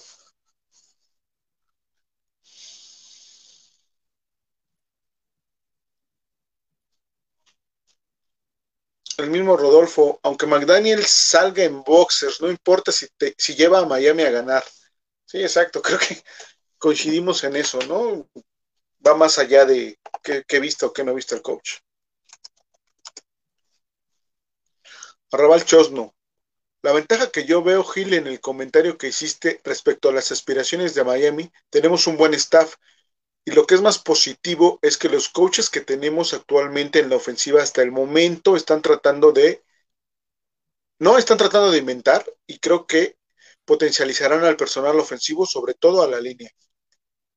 Sí, Arrabal, creo que por ahí va el asunto, ¿no? La experiencia de los, de los coaches es lo que está potenciando o va a potenciar más a, al equipo ofensivamente. También mejorar de lo que se tuvo la temporada pasada tampoco será tan complicado con el talento que llegó, ¿no? Obviamente por talento nada más debe de ser mejor la ofensiva, ya lo comentó Gil, lo hemos comentado, Tua va a mejorar eh, y eso va a exponenciar a, todos hacia arriba. El, el, staff importantísimo, esa es la diferencia que yo veo más marcada entre, entre McDaniel y Flores. Entonces, pues esperemos que así sea, ¿no? Pablo Carrillo Cosío, saludos Gil, Fer, Javi, gracias por el martes de terapia y qué buena onda que anda mejor Gil. Cuídate, fins of forever. Qué bueno que Gil apoya a Tua. Sí, siempre será importante que tengas el respaldo de, de un playmaker así, ¿no? Interesante. Ojalá siga, como decíamos, toda la temporada así. Arrabal Chosno, si la línea sube su nivel, creo que tenemos una gran oportunidad de meternos a playoffs coincidimos, creo que todos coincidimos en eso. Rodolfo Martínez Juárez, ¿nos pueden decir por qué los Dolphins andaban paseándose arriba de un camión en días pasados, como de fiesta? Ah, creo que te refieres a la semana, Rodolfo, que fue el Gran Premio de Miami de Fórmula 1. O los jugadores fueron parte de, o los invitaron como, como parte de lo que hubo en las actividades de la Fórmula 1 y una de esas actividades fue recorrer la pista eh, arriba de un autobús este, eh, sin techo. Los jugadores estuvieron ahí, recorrieron la pista, conocieron eh, lo que son los, la parte de, de los pits y todo lo que, lo que está alrededor de, de lo que es específicamente el evento de Fórmula 1 y por eso fue que estuvieron en, en ese autobús algunos de los jugadores. Estuvo Jalen Phillips, Terron Amstred, este, ¿quién más estuvo? Mm, estuvo Gesicki, estuvo, no sé, estuvieron, estuvo Dieter, varios jugadores estuvieron ahí. Y en otras actividades que tuvieron con, con los pilotos, eh, tanto en pista como en el campo, ¿no? Hubo, hubo pilotos que fueron a, al campo y, jugadores que fueron a la pista, ¿no? Vimos a, a Christian Wilkins y a Jalen Phillips cambiándole neumáticos, si no mal recuerdo, a, un Ferrari o a un Red Bull, no recuerdo cuál de los dos, pero fue una dinámica que estuvo ahí, que le estuvieron subiendo en sus redes sociales y estuvo, estuvo divertido e interesante para ellos.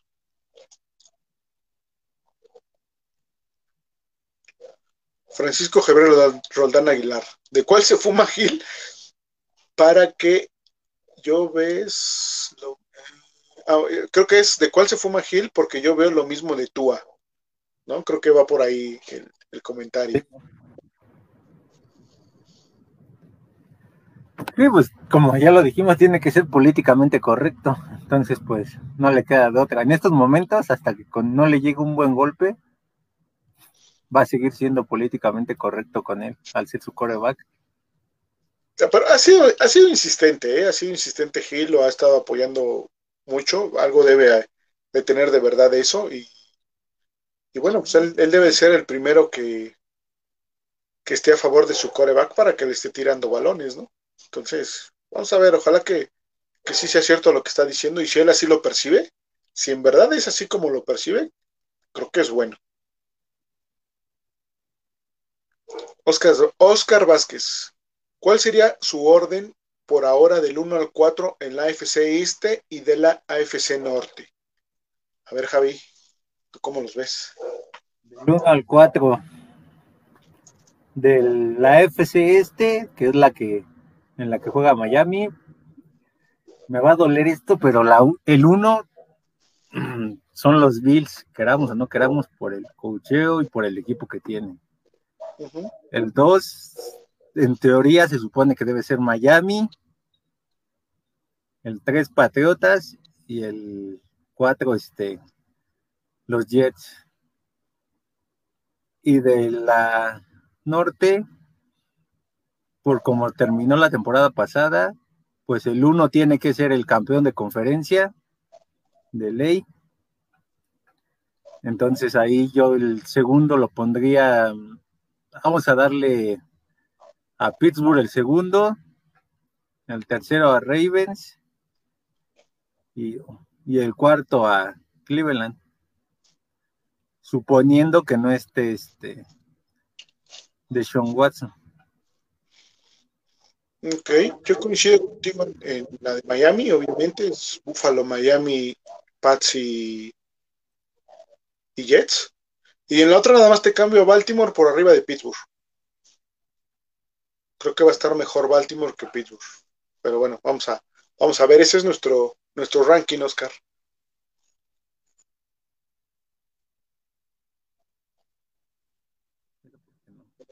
Marco Alejandro Monroy Que Gil hable de los pases en la temporada regular. En entrenamiento hasta Kotler era bueno. Sí, claro. Sí, siempre lo hemos dicho, ¿no? Es, es diferente y ahorita todavía más, ¿no? Todavía no es pretemporada como tal. Entonces, sí hay que esperar, obviamente, tanto lo, bueno no es tan bueno y ni lo malo es tan malo, entonces hay que esperar a que, a que inicie la temporada y ahí veremos qué pasa, ¿no?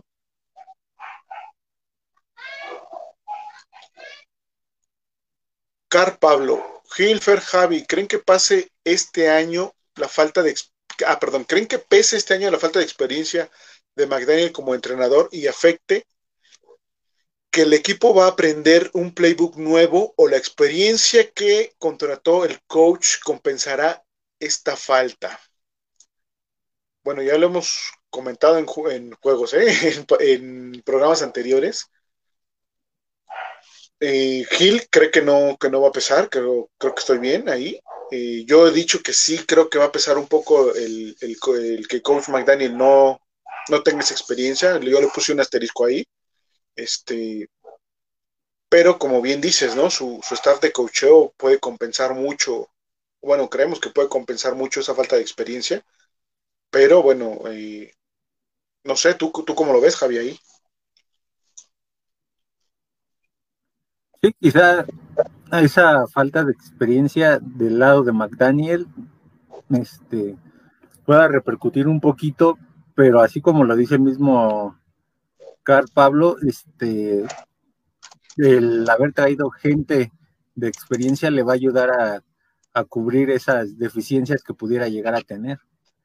Y entonces ahí va a ser un buen complemento para que ellos también le hagan ver un poco esas carencias que puedan ocurrir en cada partido.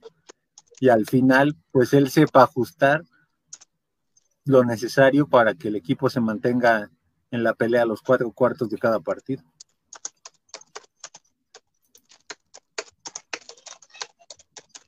Voy, voy, voy. Eh, Sonia Lema, buenas noches a todos. ¿Tendremos alguna sorpresa para reforzar mejor la línea ofensiva? Aún me preocupa esa bolsa de protección del coreback. Pues seguimos esperando, Sonia, no, no descartamos todavía un, movimiento más, creo que estamos en espera todos de que sea sobre la línea ofensiva. Espacio de dinero todavía tienes un poco, entonces puede ser a, reserva de que si sea algo de cierto lo que dicen de Gesicki, creo que entonces ahí ya no tendríamos margen de maniobra y creo que sería con lo que, con lo que hay lo que iniciaría la temporada, ¿no? ¿Tú cómo ves, Javi?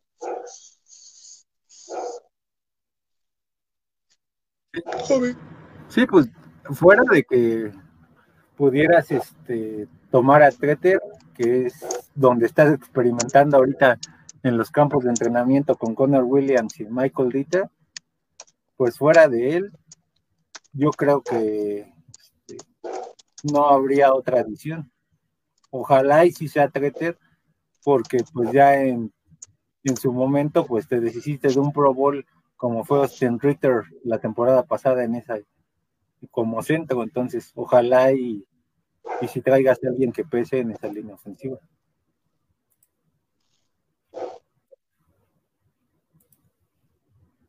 Rodolfo Martínez Juárez. Parece que uno de los puntos a favor de McDaniel es que está uniendo al equipo como es, como eso, un equipo que va a estar muy unido y se está ganando a los jugadores. Se ve un ambiente muy positivo.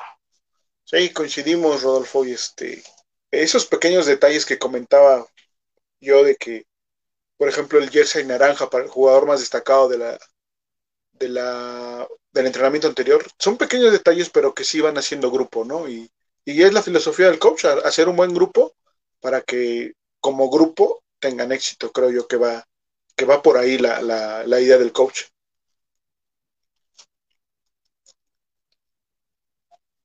Car Pablo. Gil, creo que se tiene un gran equipo, pero me sigue preocupando el tackle derecho. Pero me queda claro que la línea ofensiva es la que tiene que mejorar sustancialmente para que las nuevas incorporaciones exploten y tú a despegue, ¿no crees? Bueno, pues sí, obviamente, digo, no está Gil ahorita para contestarte, pero eh, sí, sin duda, es la preocupación que tenemos la mayoría en la línea ofensiva. Y si mejora la línea ofensiva exponencialmente, pues va a mejorar toda la ofensiva. Ese es, de ahí parte el, buen accionar de una, de una ofensiva, ¿no? del centro. Sí, sí, sí. Y, pues ahorita se puede decir que esa posición de tackle derecho, aunque parezca increíble, se la puede estar peleando este Austin Jackson y Liam. Sí, digo, eh, ahí eh, apelamos a la continuidad, a la mejor de, las dos piezas que estuvieron en la temporada pasada, pero que tienen un diferente cocheo, ¿no? Vamos a ver si confirmamos lo que pensamos eh, la temporada pasada al cierre, de que el cocheo fue fundamental para que la línea ofensiva no funcionara, y si esos mismos elementos con, con este cocheo funcionan, bueno, pues estaremos comprobando eso que pensábamos, ¿no?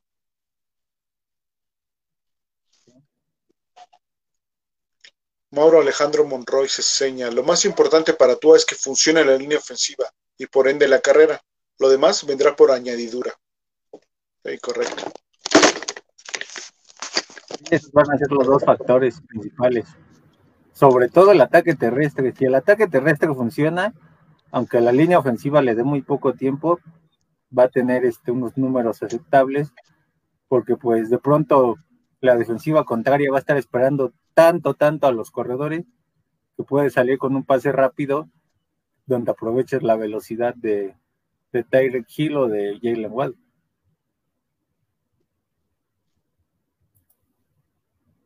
Del mismo Rodolfo, ahorita todo está siendo color de rosa, hay que esperar a que empiece la temporada para ver cómo se van dando las cosas. Sí, de acuerdo, o sea, cuando empiecen a llegar las situaciones adversas, es donde vamos a ver eh, qué, tan, qué tanto mejoró Tua, qué tanto mejoró la línea, qué tan buen staff de coaching tenemos, qué tan buen head coach tenemos. Eh, en el caso de las lesiones, si son lesiones de puntos clave, pues qué tan bien trabaja la oficina en, esa situación, ¿no? Entonces, sí, las, las cosas adversas son las que hacen ver las fortalezas de los equipos. En el peor de los casos, si Miami no llegara a calificar a playoffs, pero terminara con marca de 9-8, este, sería positivo para la primera temporada de McDaniel al ser este, su primera experiencia como, como entrenador. Sí, exacto.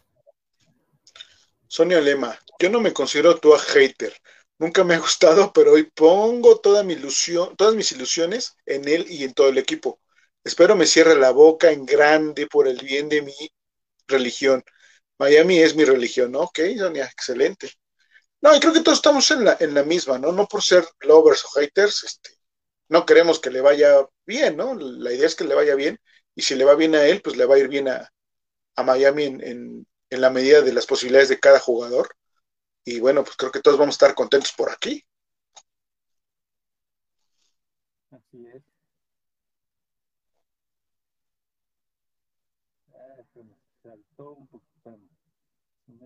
aquí.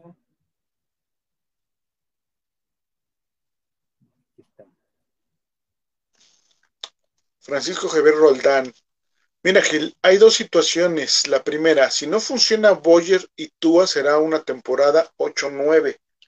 Pero si mejora esa defensa y entra un top 5 y tú administra la ofensiva, tendremos un 14-3 y no estoy fumando la de Gil. sí, es, un, es una buena conclusión, señor Francisco. Creo que sí, pueden ser esas dos, esas dos vertientes, ¿no? La que nos vaya a lo mejor no tan bien y la que nos vaya bien, ¿no? Ya un panorama desastroso ya también lo hemos platicado y que es factible si, si no funcionan las cosas, que obviamente no se descarta, pero pues no, no queremos eso, ¿no? Sí.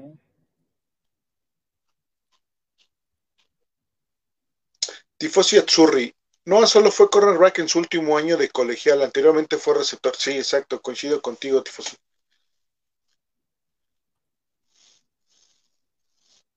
Mauro Alejandro Monroy, el calendario no es sencillo, un 10-7, 11-6 siendo positivo. En el año 1 de, de facha, ¿de qué? Del fachadiento de McDaniel es aceptable. sí, Marco, creo que el, el 10-7, 11-6 es lo que hemos venido manejando nosotros desde que hicimos, desde bueno, desde que salió el calendario y lo, lo analizamos con, con todos ustedes. Creo que sería un, un buen récord, ¿no?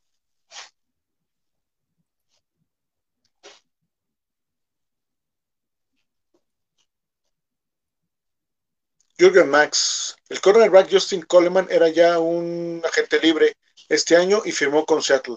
Sí, exacto. Es que Gil preguntaba si Justin Coleman seguía, seguía en el equipo y yo no recordaba que se había ido a Seattle, sinceramente.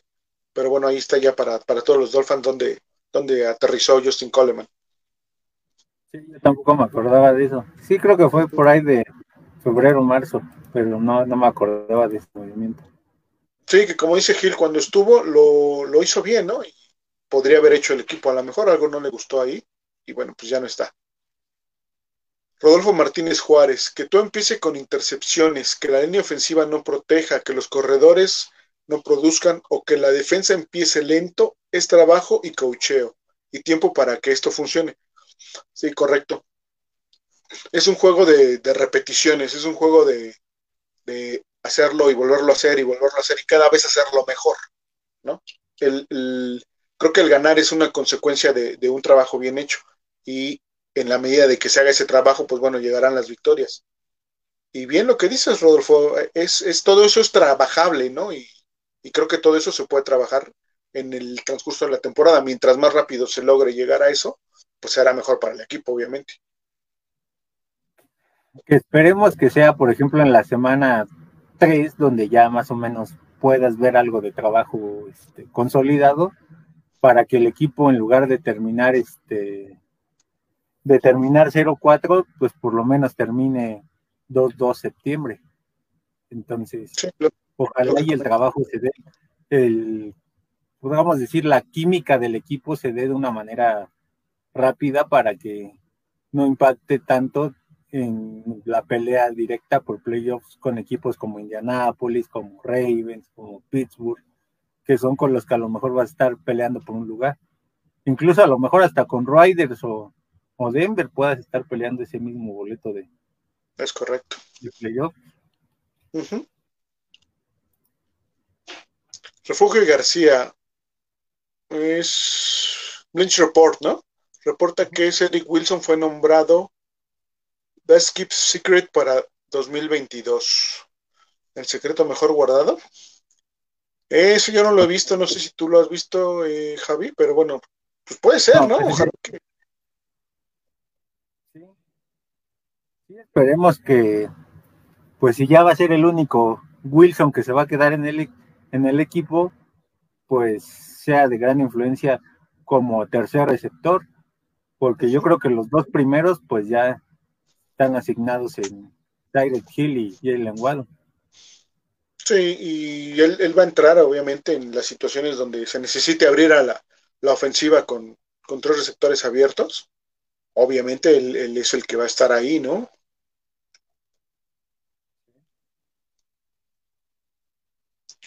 César Thomason, le doy algo de razón a Javi en cuanto a la velocidad de Tua. Mi pregunta es, ¿por qué no enseñarlo a lanzar más recto? Lanza muy flotado. Repito, más recto sería fenomenal. No hablo de balazos. Son solo más recto, no tan flotados. Bueno, es un poquito complicado, César, porque tu mecánica ya es una y difícilmente la modificas ya a la edad en la que está Tua, ¿no? A lo mejor si eso hubiese pasado en la prepa o todavía en la universidad, se lo pudieron haber trabajado, ¿no? Eh, no olvidemos que Tua es, diestro, o sea, es coreback zurdo, pero no es zurdo natural o zurdo de nacimiento. Y todos esos detalles influyen en su mecánica de pase, ¿no? El tirar más recto puede funcionarle, a lo mejor en, las zonas cortas, ¿sí? pero obviamente hay que darle aire al balón de, de 20 yardas para arriba a lo mejor sí tiene que reducir esa parte, ¿no? Lo interesante de esto es que sus intercepciones no fueron, creo que solo una, si no me equivoco, fue precisamente por flotar el balón, ¿no? Las demás fueron porque leyó mal y, tiró, tiró a donde no debía haber tirado. Pero de ahí en fuera, creo que solo una fue porque flotó el balón, voló a su receptor y bueno, le cayó atrás al defensivo. Entonces, eso lo puede trabajar, obviamente, y creo que lo van a trabajar, no sé qué, no sé en qué medida, pero pues sí debería de ser un punto, como bien dices, a, trabajar, ¿no?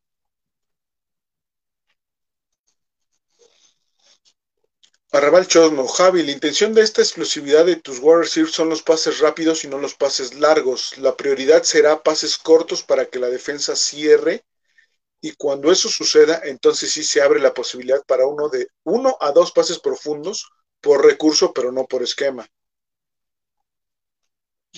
Pero es que aquí yo no mencioné, cuando Gil puso la estadística de de Tyrek, de, Hill respecto a Dan Hawkins, Tyler Lockett y Antonio Brown y Mike Evans, creo que eran los cinco o seis que se mostraron en esa en ese este en esa gráfica. Lo que yo dije es que a diferencia de ellos, pues no va a tener lo no va a tener la misma profundidad que tenía con Mahomes, porque ahora pues los pases de Tua van a ser más lentos y su, y su nivel de, de riesgo también va a ser mucho mayor para Tyreek Hill y el resto de los receptores, porque la velocidad no es tanta. Entonces, a lo mejor un pase de slan, un, un stop and go, un zigzag, como tú lo quieras llamar, si él no lo pone con la velocidad suficiente, eso va a generar que, este, que a los receptores se les pegue y pues los si esos pases cortitos no te funcionan en cierto momento, pues más difícilmente vas a lograr este, establecer un juego aéreo profundo. Que como bien lo dice Arrabal, puede ser a lo mejor uno o dos pases por partido. Sí, anteriormente, en, en, programas anteriores hablamos de que va a ser muy importante la anticipación que tenga Tua para con Tyreek Hill. ¿sí?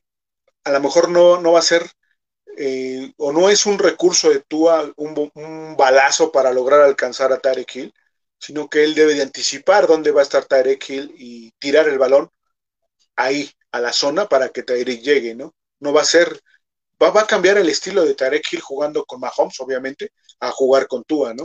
vamos a ver que el balón va a salir antes y van a llegar a, un punto de encuentro de tanto el balón como Tyreek Hill, ¿no? Y en el caso de Mahomes era como recurso a lo mejor en algunas ocasiones era yo con mi potencia alcanzo a Tyreek Hill en, ese punto donde específicamente está descubierto, ¿no? Creo que esa va a ser la diferencia entre, entre el antes y el ahora de Tyreek Hill. Car Pablo, Hilfer, Javi, ¿quiénes serán los 11 titulares de la línea defensiva? A ver. Mm, ¿Qué, te avientas, Javi? ¿La línea o, los backs? Es que va a estar difícil. Determinar los 11 va a estar difícil porque no sabes si va a ser un 3-4, un 4-3, en ocasiones un 5-2, o sea, no sabes qué esquema, o sea, qué tipo de formación va a utilizar Miami. Si fuera, si siguiera siendo una defensiva híbrida, pues sabes que tus dos este, alas defensivas son Ogba y Jalen Phillips, ¿no? En teoría. Ajá. Y tu tackle, pues es Wilkins o a lo mejor este. Raquan. O Raquan Davis, ahí. Suponiendo que ahí fueran, que fuera 4-3 la defensa. Este, tus linebackers. Baker. Baker, este. Eh, Roberts. El Landon Roberts. Roberts. ¿Y quién más? Es que ahí estoy pensando si, si ya metiéramos a Tyndall. Estoy ahí en, en ver si ya entraría. bueno, entonces sería Roberts o Tyndall y Van Ginkel, ¿no? Van Ginkel, ajá. Creo que hasta ahí vamos parecido. Y ya los dos corners pues son de ley este los primeros los primeros pues son este Byron y Shavian y el tercero y el cuarto pues hasta ahorita sería este Eric Rowe y Brandon Jones Ajá. y Javon Holland pues ya es como el suplente de alguno de ellos todavía no es titular al 100% uh Sí, exacto. Vamos a ver también cómo le va al, otro novato, ¿no? A, McKinley, a Baron McKinley. Ahí para, apoyar a, a Holland, ¿no? Sería, sería. Pero bueno, creo que, creo que así, así alinearía la línea de, bueno, el equipo defensivo de Miami, así lo vemos nosotros, Car Pablo. César Thomason, Son Michel va a ser el número uno. No, mi querido César, el número uno es Tua. No puede traer el número de Tua. Ándale. puede ser, ¿eh? Puede ser que también Sonny Michel se, se cuele ahí como el uno. Yo veo a Edmond, sinceramente. Y, Javi, tú ves a este. A Monster, ¿no? A Monster, por conocimiento del sistema, yo veo a Monster como número uno. Y Gaskin el dos. Órale. Ahí sí, ¿no? Esa sí sería una verdadera sorpresa. porque, entonces, porque entonces no tendría sentido haber traído ni a Sonny Michel, ni a Rashon Monster, ni a Chase Edmonds. Sí. Porque forzosamente alguno de ellos va a ser dos. Y todavía no le veo un nivel de dos a Miles Gaskin, pese a que fue séptima ronda del equipo, porque esta temporada fue incapaz de competirle a corredores como Philip Lindsay y Duke Johnson. Entonces, como número dos, no. Posiblemente en el, en el mejor escenario para, para Gaskin sería tres. Sí. Y eso ya siendo muy optimistas. Sí, coincido. Jorge A. Urdiapilleta. Sonny Michel tiene mucha experiencia, no lo descarten como runback 1. McDaniel podrá administrar para que la estrella sea el sistema, no el corredor. ¿Sí? Puede ser que sí. Y a lo mejor está pensando hacer eso, ¿no? Que todos tengan a lo mejor el mismo rol y que, que funcionen todos en, en conjunto. O la otra opción es que sean situaciones específicas para cada uno de los corredores.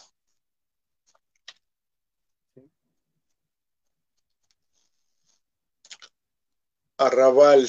De Chase Edmond lo que tiene de cualidad es que espera y explota bien los huecos, cosa que a Gaskin el año pasado vimos que no terminaba de decidir y cuando se aventaba al hueco ya este se estaba cerrando y chocaba hasta con su defensivo. Creo que por eso Edmond será de inicio, solo que, ojo, se lesiona mucho.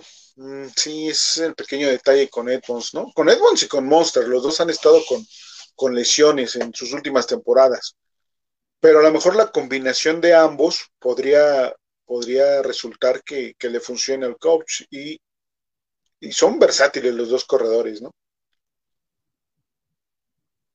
Demasiado versátiles. Y más porque se apegan al estilo que, implementa McDaniel.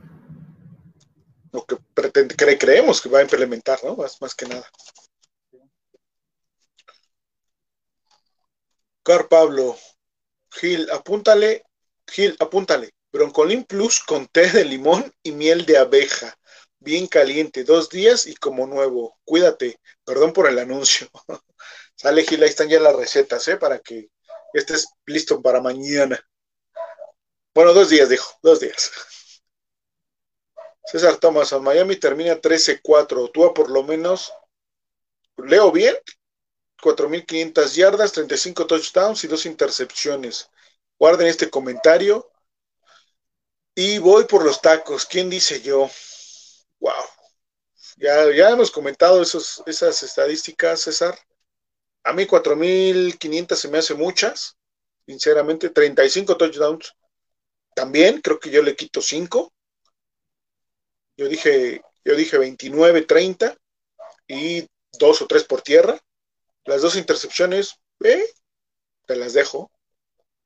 Pero bueno, el 13-4, yo me voy un poquito más abajo. Yo me voy con el 11.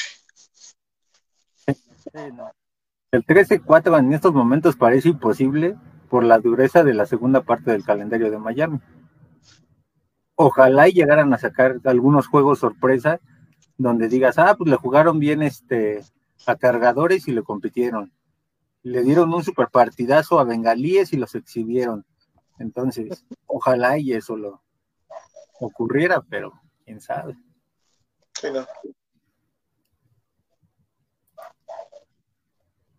Art Juárez. A correr sí o sí, porque el Tua no se aprende el libro de jugadas al ataque. Está bien, Art. Vamos a, vamos a ver qué, qué sale de, de correr. Sí, obviamente van a estar corriendo, eso sin duda.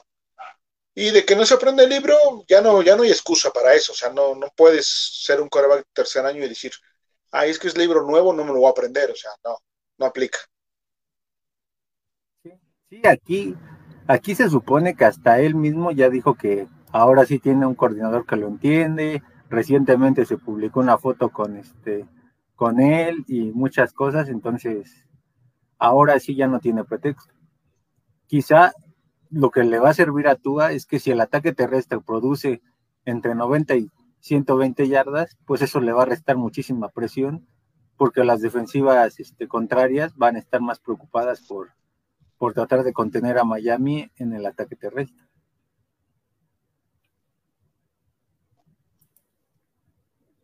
Drazen Spinochenko, saludos mis Dolphins, Nostragil, Fercho, Javier. Nuestros amados delfines van a tener calendario durísimo. Permite.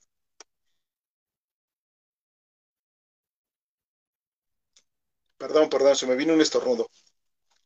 Nuestros amados delfines van a tener un calendario durísimo al final de la temporada, aunque pueden sacar varios partidos desde mi punto de vista. Sin embargo, también hay que tomar en consideración cómo viene el equipo en cuestión de lesionados. Ese va a ser otro factor a considerar. Sí, claro, sin duda alguna una ventaja es que todo el equipo está haciendo los OTAs y van a hacer toda la pretemporada, creo que todos los jugadores, ¿no? Y eso a lo mejor ahorita lo ves como desventaja, pero cuando llega noviembre, diciembre, el haber entrenado ahorita te da ese extra para a lo mejor no llegar tan golpeado, tan lesionado. Se, pensa, se pensaría que al contrario, ¿no? El trabajar desde ahorita te desgasta mucho y no te da para llegar a, noviembre, diciembre, pero es al contrario. Si trabajas ahorita lo vas a ver reflejado positivamente en noviembre diciembre. No están exentos de lesiones, sí, no están exentos de lesiones. Y va a haber lesiones, eso es un hecho. Y va a haber jugadores con los que no se va a contar en determinados juegos. Curiosamente, gracias a que, a que ahora el staff es nuevo, pues los jugadores en estos momentos son, se están mostrando más más comprometidos con el equipo. Entonces, de cierta manera eso es positivo porque desde ahorita empiezan a agarrar el ritmo de juego. Exacto. César Thomason, es sobre eh, Xavier Howard, debe ser, porque ese, fue el tema que hablamos.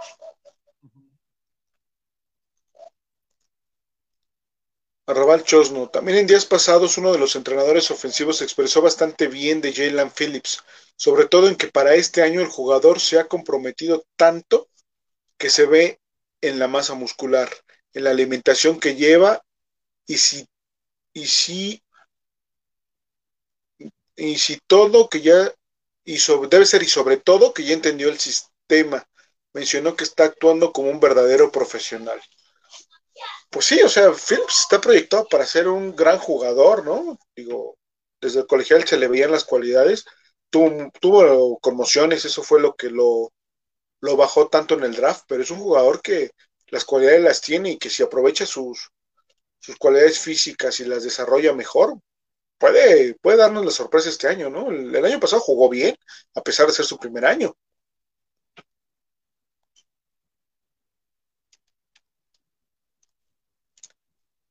Car Pablo, una pregunta seria para Javi. en caso de que, se de que me lastimen a Tua, aclarando, en la remota posibilidad de que suceda, Javi, ¿ya tienes a tu coreback de primera ronda para el próximo año? ¿Y quién será? Saludos y gracias por el excelente programa. Yo creo en Tua, pero todo es posible. Sí, claro, todo es posible. A ver.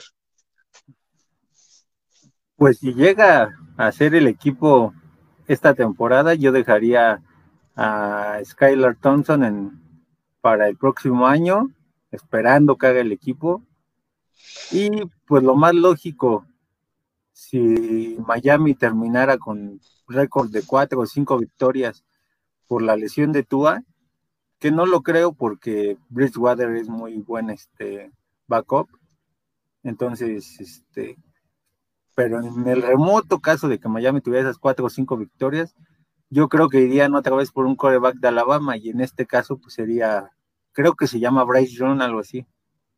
Entonces, volvería a ser un coreback de Alabama, que es el que está mejor en estos momentos. Sí, pero Car Pablo, no seas gacho, déjanos que pase esta temporada y ya después analizamos este lo que va a haber en el draft de la próxima temporada.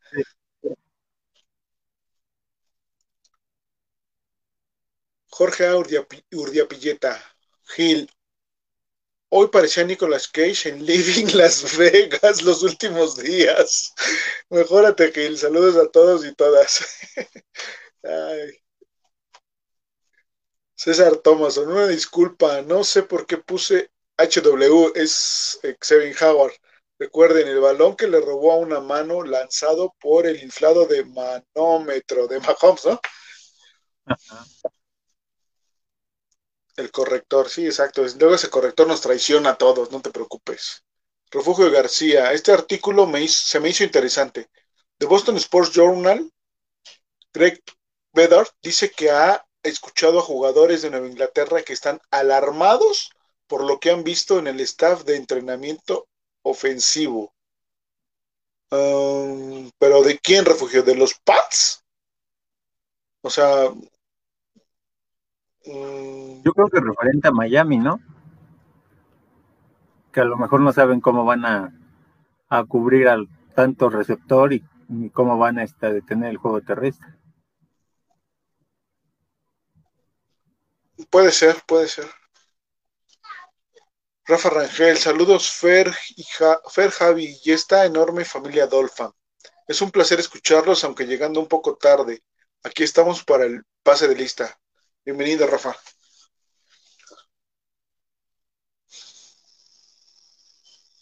Armando Paulín, buenas noches, chavos. Tarde, pero sin sueño. Saludos desde Ciudad Valles, San Luis Potosí. Saludos, Armando, hasta, hasta San Luis Potosí, Ciudad Valles.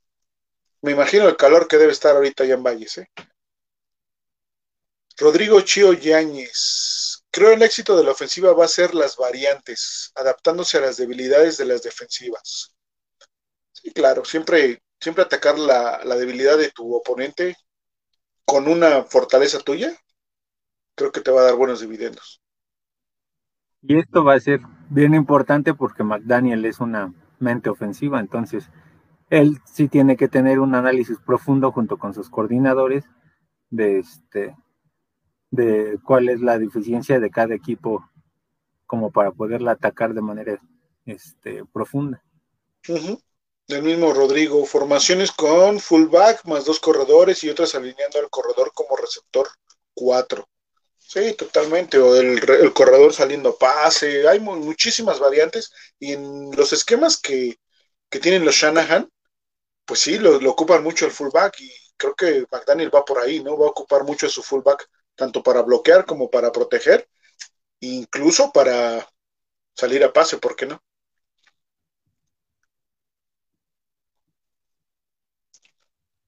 El mismo Rodrigo. Saludos, buen programa. Gracias, Rodrigo.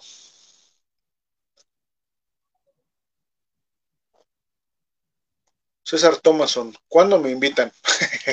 ya, es, ya, es, ya es carrilla, ¿eh, César? Ya sabes que invitado estás, nada más que pues, luego no puedes, estás ocupado. Estás en, en alterofilia, pero en un nivel extremo. Exacto, levantamiento extremo.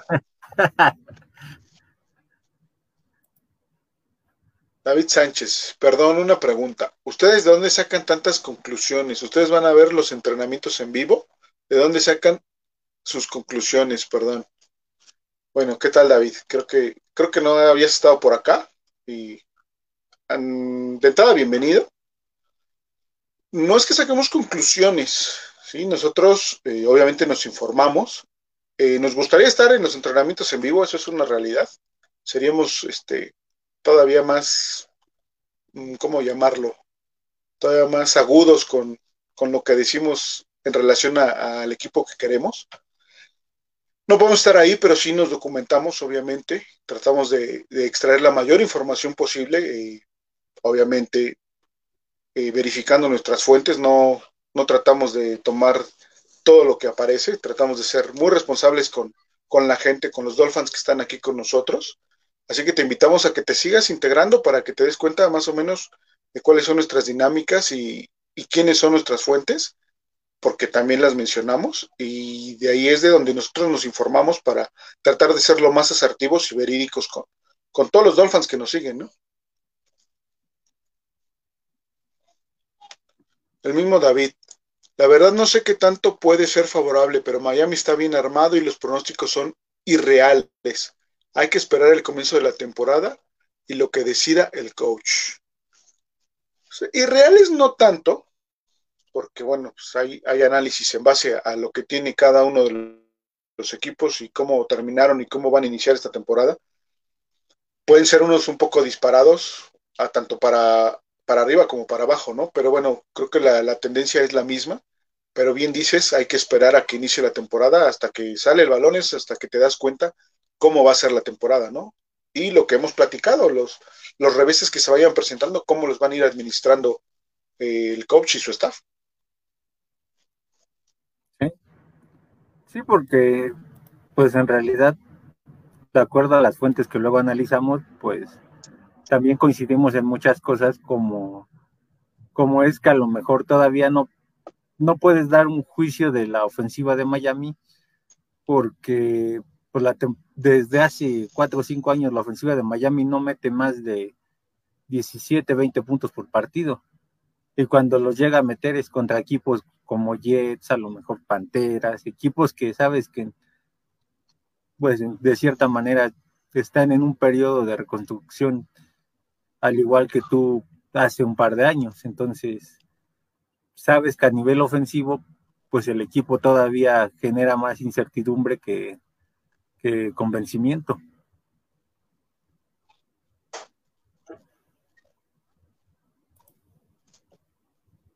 Jorge Humberto, ¿qué saben de JC Twitter? Pues nada, seguimos en la misma, ¿no? Hubo por ahí un acercamiento, pero no hay nada, no hay nada claro. La realidad es que puede ser que ya esté apalabrado con, con Chris, puede ser que no, no se vaya a dar.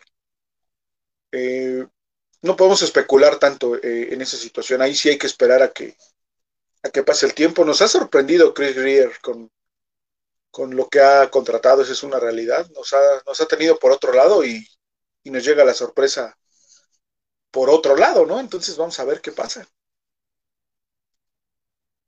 a ver, a ver si es una sorpresa igual que la de que la, por ejemplo, la selección de Tyndall. Entonces, esperemos que sí se dé así. Sí, y vamos, no nada más es eh, Chris y, el coach, ¿no? Hay un equipo que se dedica dentro de la institución a, hacer esos análisis, a ver a los jugadores qué posibilidades, quién es más rentable, quién, quién tiene o cubre mejor el perfil que quiere el coach y un montón de, cosas que se, que se evalúan para traer un jugador, ¿no? Y ese grupo lo, lo ha estado haciendo bien este, toda esta temporada baja.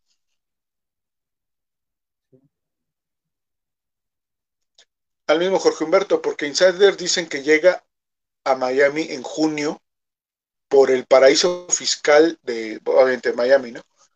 Pues esa es una ventaja que tiene Miami, ¿no? Como, como lugar para llegar a jugar, pues sí, fiscalmente le, le conviene a los jugadores. Vamos a ver si, si, llega por eso o llega porque pues quiere jugar en Miami, que sería lo ideal, ¿no? Lo más conveniente para el equipo porque cubres una posición que todavía este, tiene ciertas carencias.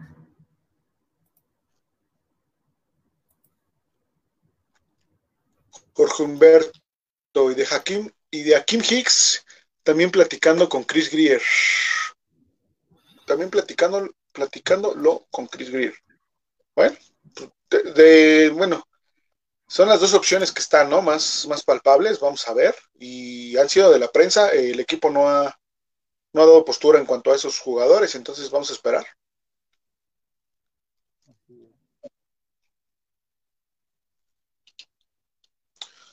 Jorge Humberto, a mí me llama la atención, a mí me llama la atención es que casi todas las semanas se habla bien de Tua y que le den tanta coba esa parte me parece un poco confusa. Creo que se está tratando solo de darle confianza y eso también, ahí se acaba el comentario.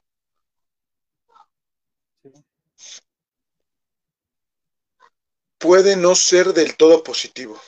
Sí, claro, como, como bien se dice, ¿no? Ni, ni tanto que queme al santo, ni tanto que no lo alumbre. O sea, volvemos a lo mismo, estamos en una parte de temporada baja, es importante que tu quarterback tenga confianza y creo que el coach y el staff se le está dando. Están trabajando en eso, saben que salió muy golpeado la temporada pasada en cuanto, en cuanto a confianza por todo lo sucedido y ya platicado con, con el coach Flores y su staff. Entonces creo que es, es reconfortante para Tua. Se ve otro Tua, esa es la realidad.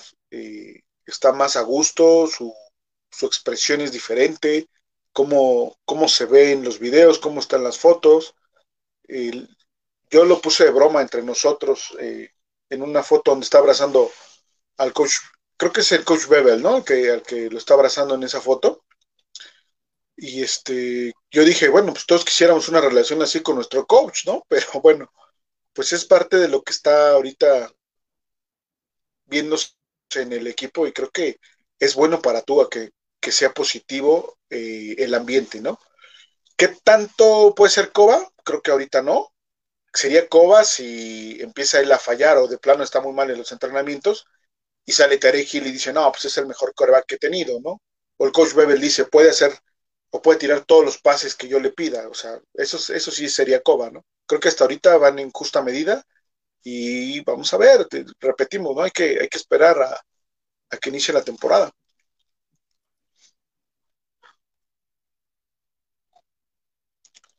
El mismo Jorge Humberto, de lo que se habla mucho es de la de la GEA defensiva, pero nadie cree, pero nadie le cree al coordinador defensivo, ya que todos hablan del head coach Brian Flores, fue el que formó esa gran defensa sin grandes nombres. Sí, de acuerdo, es, un, es una prueba para Boyer, ¿no? Creo que vamos a ver, así como hay jugadores que están en la mira y que tienen que dar el salto, pues Boyer tiene que salir y decir si es mi defensiva.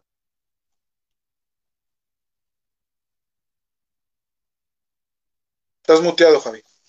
Se supone que cuentas con las armas este, como para poner esa defensiva en un top 10. Entonces, ojalá y si ocurra que él sea el artífice de, los esquemas defensivos que se estuvieran implementando en Miami desde hace un par de años.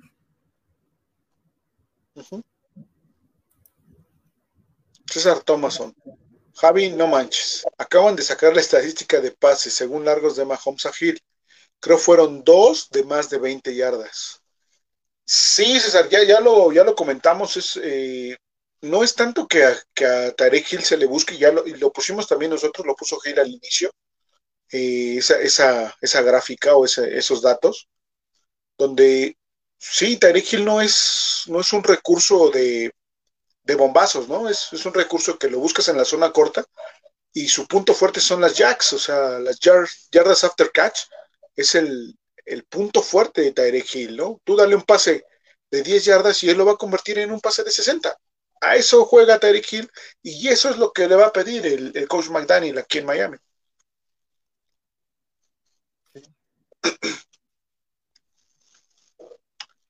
El mismo César. Eso siempre lo comenté. Tua no tuvo, eh, bueno, creo que quiere decir que wide receivers, más, más yardas después de la recepción a cambio Mahomes, Burrow y Herbert. Igual pases cortos con muchas yardas de ganancia. Chequen estadísticas. Bueno, sí, eh, Herbert no, yo creo que Herbert sí es de, él sí es de bombazos, ¿no? Y a él sí, le funcionaron bombazos de, de 50, 60 yardas, ¿no? Burrow y Mahomes, pues sí, por las armas que tienen en sus equipos, son más de, pases de 25, de 30 yardas, y de ahí lo que te dé tu receptor.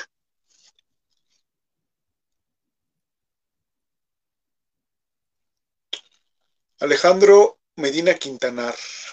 Lo de Gil y Tua es solo.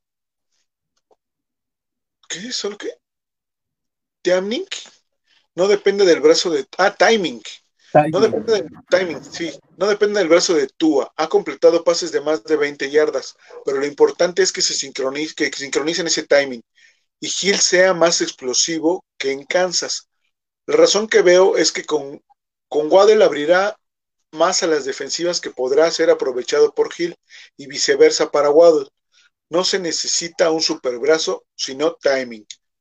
Sí, ya lo, ya lo comentamos, Alejandro. Buen punto. Jorge Humberto, Waddle y Hill en trayectorias cruzadas y cortas con pases adelante, despegándose de sus marcas y Wilson por en medio a la banda como Parker y Gesicki y Smitey. Por en medio pases 35 yardas y pases de 5. Pues sí, más, más o menos la tienes clara, Jorge Humberto. Podría ser esa una de las formas en las que puede, puede atacar Miami, ¿no? porque con esos jugadores que acabas de mencionar, Ahí se me ocurren ahorita cinco variantes para cada uno de ellos.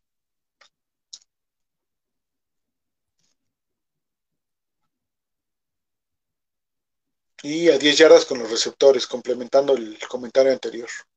Con los corredores, perdón. Refugio García. Jugadores bajo radar firmados en esta offseason de Miami. Cedric Wilson, Raheem Monster, según Rich Eisen. Rich Eisen, perdón. Eh, Cedric Wilson y Raheem Monster. Sí, porque pues esperas mucho de ellos, ¿no? O bueno, la expectativa con ellos es alta realmente, ¿no? Creo que por eso es que los, los menciona eh, este señor Rich Eisen.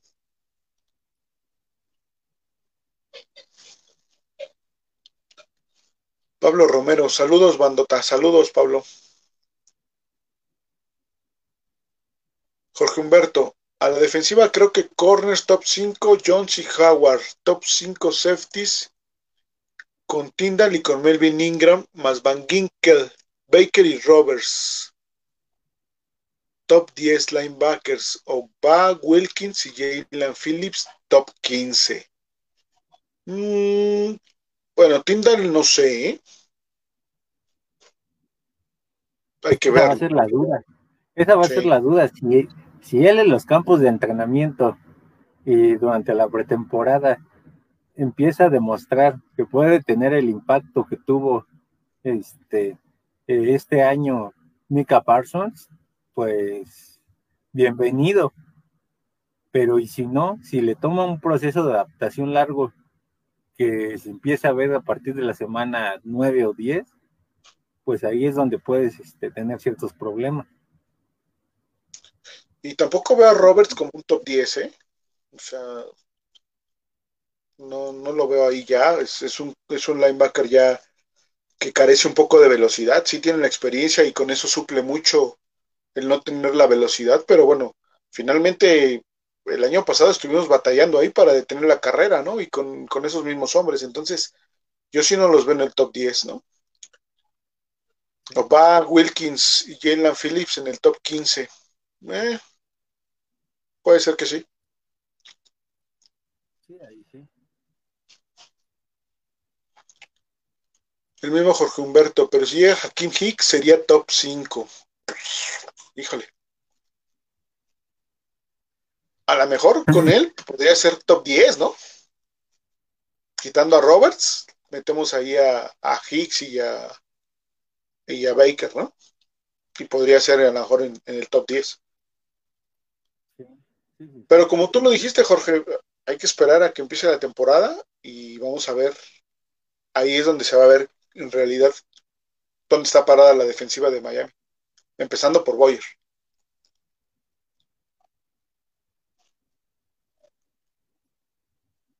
Alfonso Montaño, saludos tarde pero sin sueño. Saludos, Alfonso.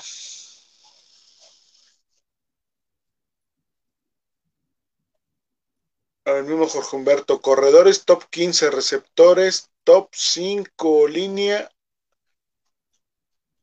17, pero si llega a Twitter sería top 10 y profundidad. Yo 10, así se ve, híjole. Ya te perdimos, Jorge, creo que no, ¿eh? Ahí sí no. Sí, no, no, o sea, corredores top 15, no. O sea, por nombre, si lo dices por nombre, tal vez top 20.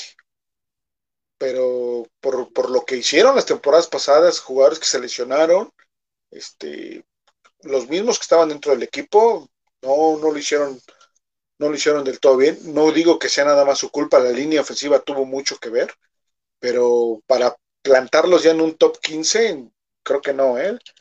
Los receptores top 5, sí, por supuesto, ellos sí. La línea, la línea mejor ni la arranqueamos, fuimos la peor línea de, toda la liga, entonces no la podemos poner en un top, o sea, fuera de. Así lo, lo, veo yo, no sé tú cómo lo ves, Javi. Eso, eso y los corredores, yo creo que es este con signos de interrogación.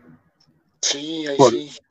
Porque si llegan a escalar hasta, el, hasta un lugar, yo creo que sería 20, 23, no más allá de eso. Sí, o si se, no, si se meten al 15, uff. Sí, sería un verdadero este, logro. César Thomason, me pongo la del Puebla. ¿Qué pasó, César? Si aquí le vamos a los Dolphins, ¿cómo te vas a poner la del Puebla? Tienes que poner la de Miami, chavo. Jorge Humberto, esperemos que el coordinador defensivo funcione. Eh, la función, a ver, a ver, funciona el HC también. Bueno, creo que ahora funcione y el HC también. Sí, por supuesto, pues son la cabeza, tienen que funcionar ellos para que también lo demás funcione. Refugio García, es sobre el staff de entrenadores de Nueva Inglaterra. Ah, ok, ok. El comentario que hizo de que están paniqueados en, Nueva Inglaterra por su staff. Ha perdido muchos, muchos elementos el, staff de, de, Belichick, ¿no? Y más a la ofensiva. Empecemos por su coordinador ofensivo, no tienen, bueno, no es el mismo del año pasado, es este McDaniels. Entonces, sí va a haber cambios eh, en, Nueva Inglaterra, pero también es muy cierto que, que, el monje sustituye muy bien a sus elementos, entonces hay que esperar y creo que ahí la, solución es que si no funciona su staff, es un coach capaz de, como decía Gil al inicio, ¿no? Es capaz de tomar el equipo completo y él, manejarlo, ¿no? Tipo Andy Reid. Entonces, creo que ahí con, con Inglaterra, pues no nos podemos confiar, digo, si, si tienen un desastre y sigue el desastre toda la temporada con ellos, por mí está bien, no pasa nada.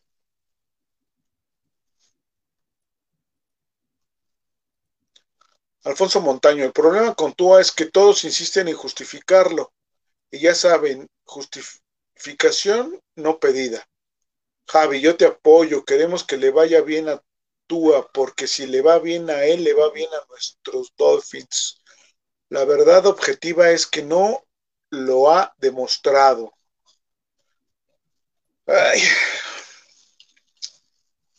Yo por eso lo, dije el día que analizamos el calendario. Para mí estos primeros cuatro juegos del mes de septiembre van a ser claves para ver si él va a tener el carácter de sacar al equipo y de demostrar que puede ser el líder que requiere esa ofensiva. Vamos a ver, vamos a ver qué pasa. Diego Carvajal, buenas noches, bros, desde Cali, Colombia. Saludos hasta Colombia, Diego. No me imagino el desespero del monje insultando en las laterales porque no sabe por dónde cubrir la ofensiva de Miami en el primer partido. Oye, ojalá que sí, Diego, ojalá que sí esté el coach Belichick no sabiendo qué hacer para que Miami le dé un repasón sabroso. Porque en Miami siempre ocurre que parece que les pesan los uniformes.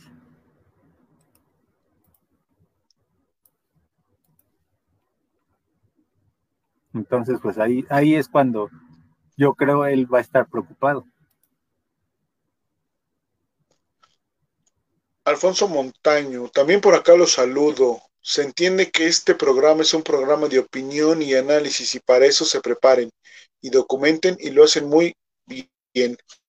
Gracias, Alfonso. Un saludo. Y sí, como bien dices, es, es nuestra opinión, ¿no? No, no, no es la ley de la vida ni nada por el estilo. Entonces, qué bueno que, que sí lo entienden como, como es, ¿no?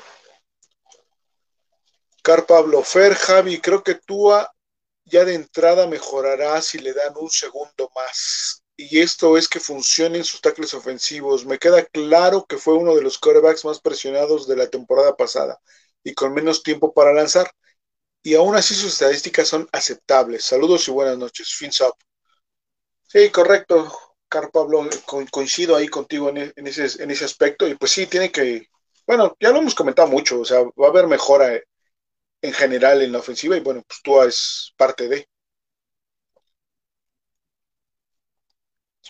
Miguel Darío Pérez Vázquez, buenas noches Fer, Javi, buen programa como siempre. Yo insisto, el equipo está para cosas grandes. Ojalá siente el cocheo lo más rápido posible. Yo creo, yo creo, Javi, ya estamos más arribita que incertidumbre. Ojalá que sí, Miguel. Es que a la ofensiva, a la ofensiva sí no, hasta me da miedo porque cuando, se supone que Miami tiene todo para empezar este a levantar de ese lado, simplemente dan un bajón. Ojalá y con los playmakers que se trajo, pues ya este, el equipo demuestre que puede anotar de 20 puntos para arriba porque esta temporada, si no lo hace, pues la verdad va a ser una catástrofe. Todos los partidos necesitarían que la defensa, si no puedes anotar más de 20 puntos, necesitas que la defensa por partido reciba 10. Y eso es casi imposible porque vas a enfrentar ofensivas muy peligrosas. Sí, exacto. Ojalá que, es que, es que hemos sido decepcionados ya anteriormente, ¿no? Entonces, vamos a ser mesurados para no, no caer en esa decepción. César Thomason. ¿Hasta cuándo se tiene para firmar a, a JC Tritter? Debe ser. Igual hasta el último día para más barato. Mm, no creo que sea un jugador que, esté en el mercado hasta el último día. Eh, creo que es un jugador que ya va a estar arreglado desde antes. Y vamos a ver, o sea, yo sigo con la esperanza de que llegue, ¿no? Vamos a, vamos a ver, no sé tú cómo lo ves, Javier. Entendía por lo que se ha dicho que Miami ha mantenido conversaciones con él y con Hicks, pues quizás sean las últimas dos piezas que le hace falta a tu equipo. Entonces de ahí que sea crucial firmarlos antes del inicio de la pretemporada.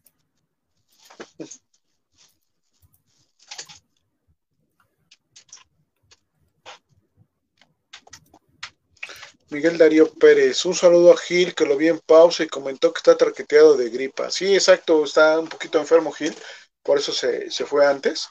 Pero bueno, este, igual se conecta ya, ya al cierre para, para despedirse de todos los Dolphins. Pero bueno, mientras aquí estamos dándole, ¿no?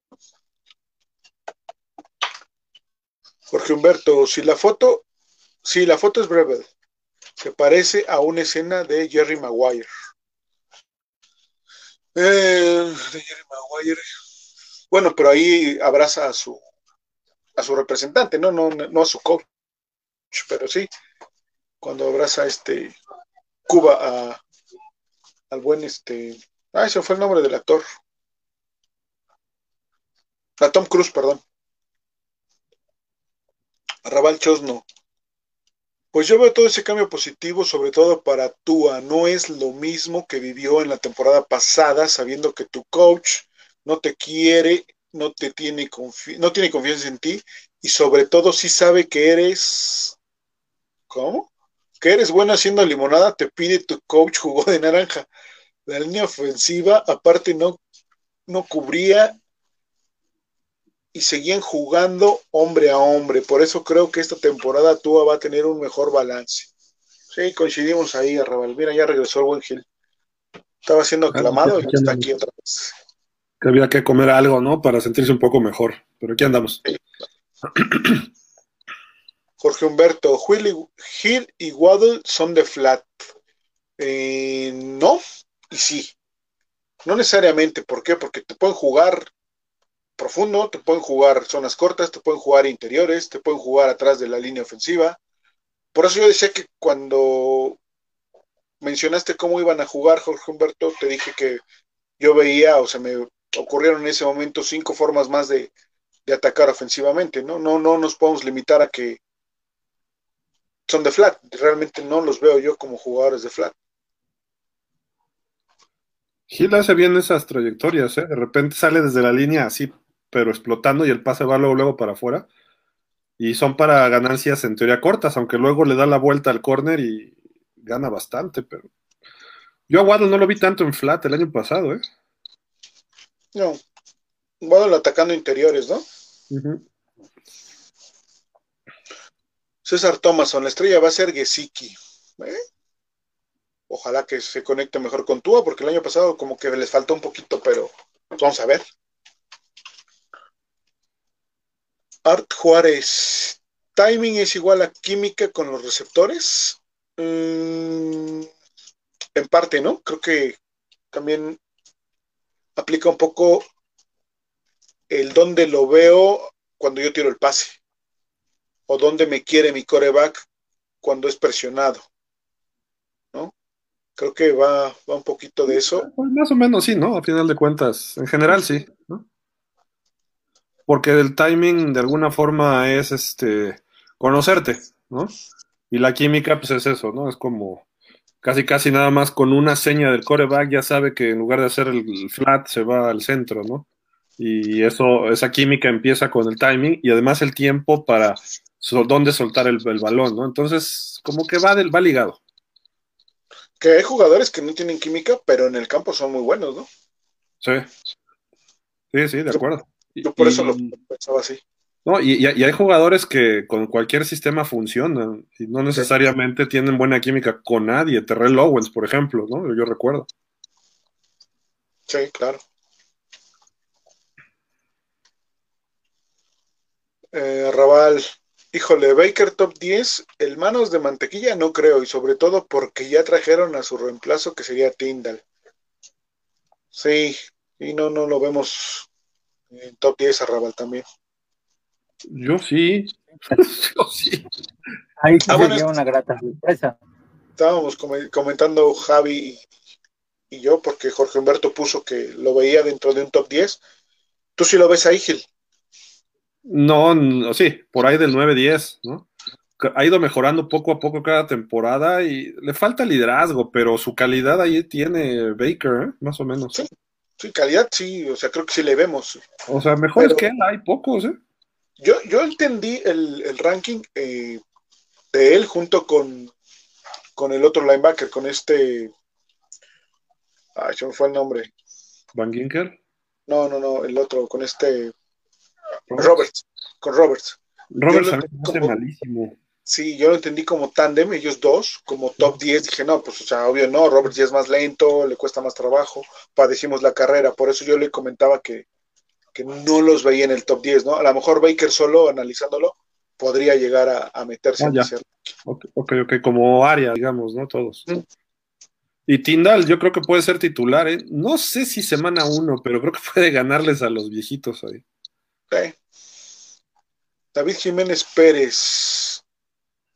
21. Eh, la NFL en México de del Ángel Mancera 2022. Cardenal. No, la verdad no le entiendo al, comentario, ¿eh?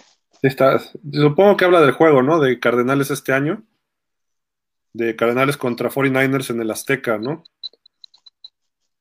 Y pues ahí es la casa del América. Lo que sí es que después de este año creo que va a empezar a remodelar el Azteca.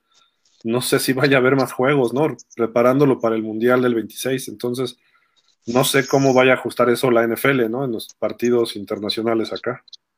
De hecho, no se va a ocupar el estadio, ¿no? Para, para fútbol no se va a ocupar en la próxima temporada, porque... Y en América y el Cruz Azul, ¿no? Ajá, empieza la remodelación. Entonces, Pero creo que el Cardenales Niners sí está oficializado, ¿no? Sí, se está cincho ahí en el Estadio Azteca.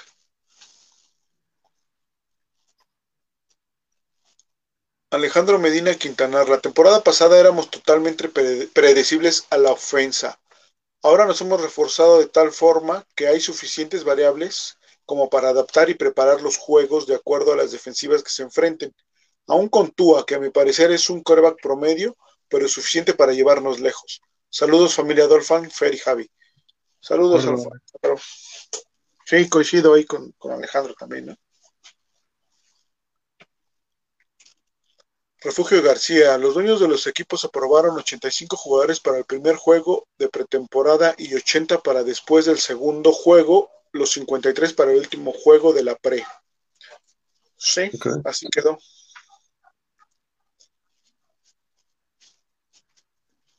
César Thomason, Fer repasó en dónde, a él o en su ¿eh? o al equipo. Bueno, yo me, refería al equipo, César, o sea, que le den un repasón a todo el equipo en la semana 1 de Belichick, exacto. Que si le das un repasón a los Pats es a él, porque no. Exacto. Incluso en la era Brady prácticamente era un poquito arriba del 50% Belichick. Creo yo.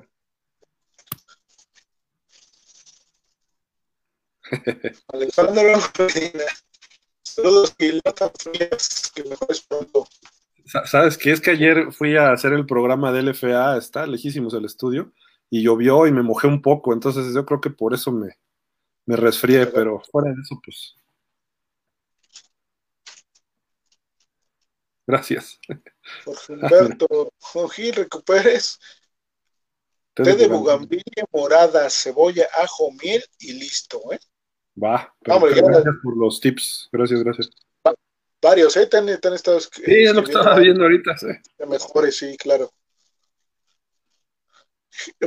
Miguel Darío Pérez Gil, la receta de mi abuela para la gripa 2XL3 con una coca, perdón por el comercial, pero sí funciona. el XL, 2XL, ah, ya sé cuáles son, sí, sí, sí. Va, gracias, pues todos, todos. Voy a empezar a hacer una combinación de todos, ya si quedo todo así como Antonio Brown, es culpa de ustedes. ¿eh? ya te dije, eh, bueno, ahorita no sé si lo viste, pero hay un comentario, no recuerdo quién lo puso, de que hoy sí te ves como Nicolas Cage en Adiós a Las Vegas los últimos días. Así todo, ups. no, espérate, no me deseen esas cosas, no sean así. Jorge Humberto, cuídese. César Thomason, tan bajil, te ves muy pálido, cuídate, un abrazo. Y muy cansado. Francisco Javier Roldán Aguilar. Yo también voy a Baker en un top 10, ¿ok? Jorge Humberto. La costa oeste, pases cortos, reversibles, pases a corredores, receptores, flat, pases cruzados y alas cerradas. Nada centro y receptor rápido. Por el centro, ¿eh? por el centro, Aspor es, decía que los velocistas pueden cruzarse. Aspor. Por el centro.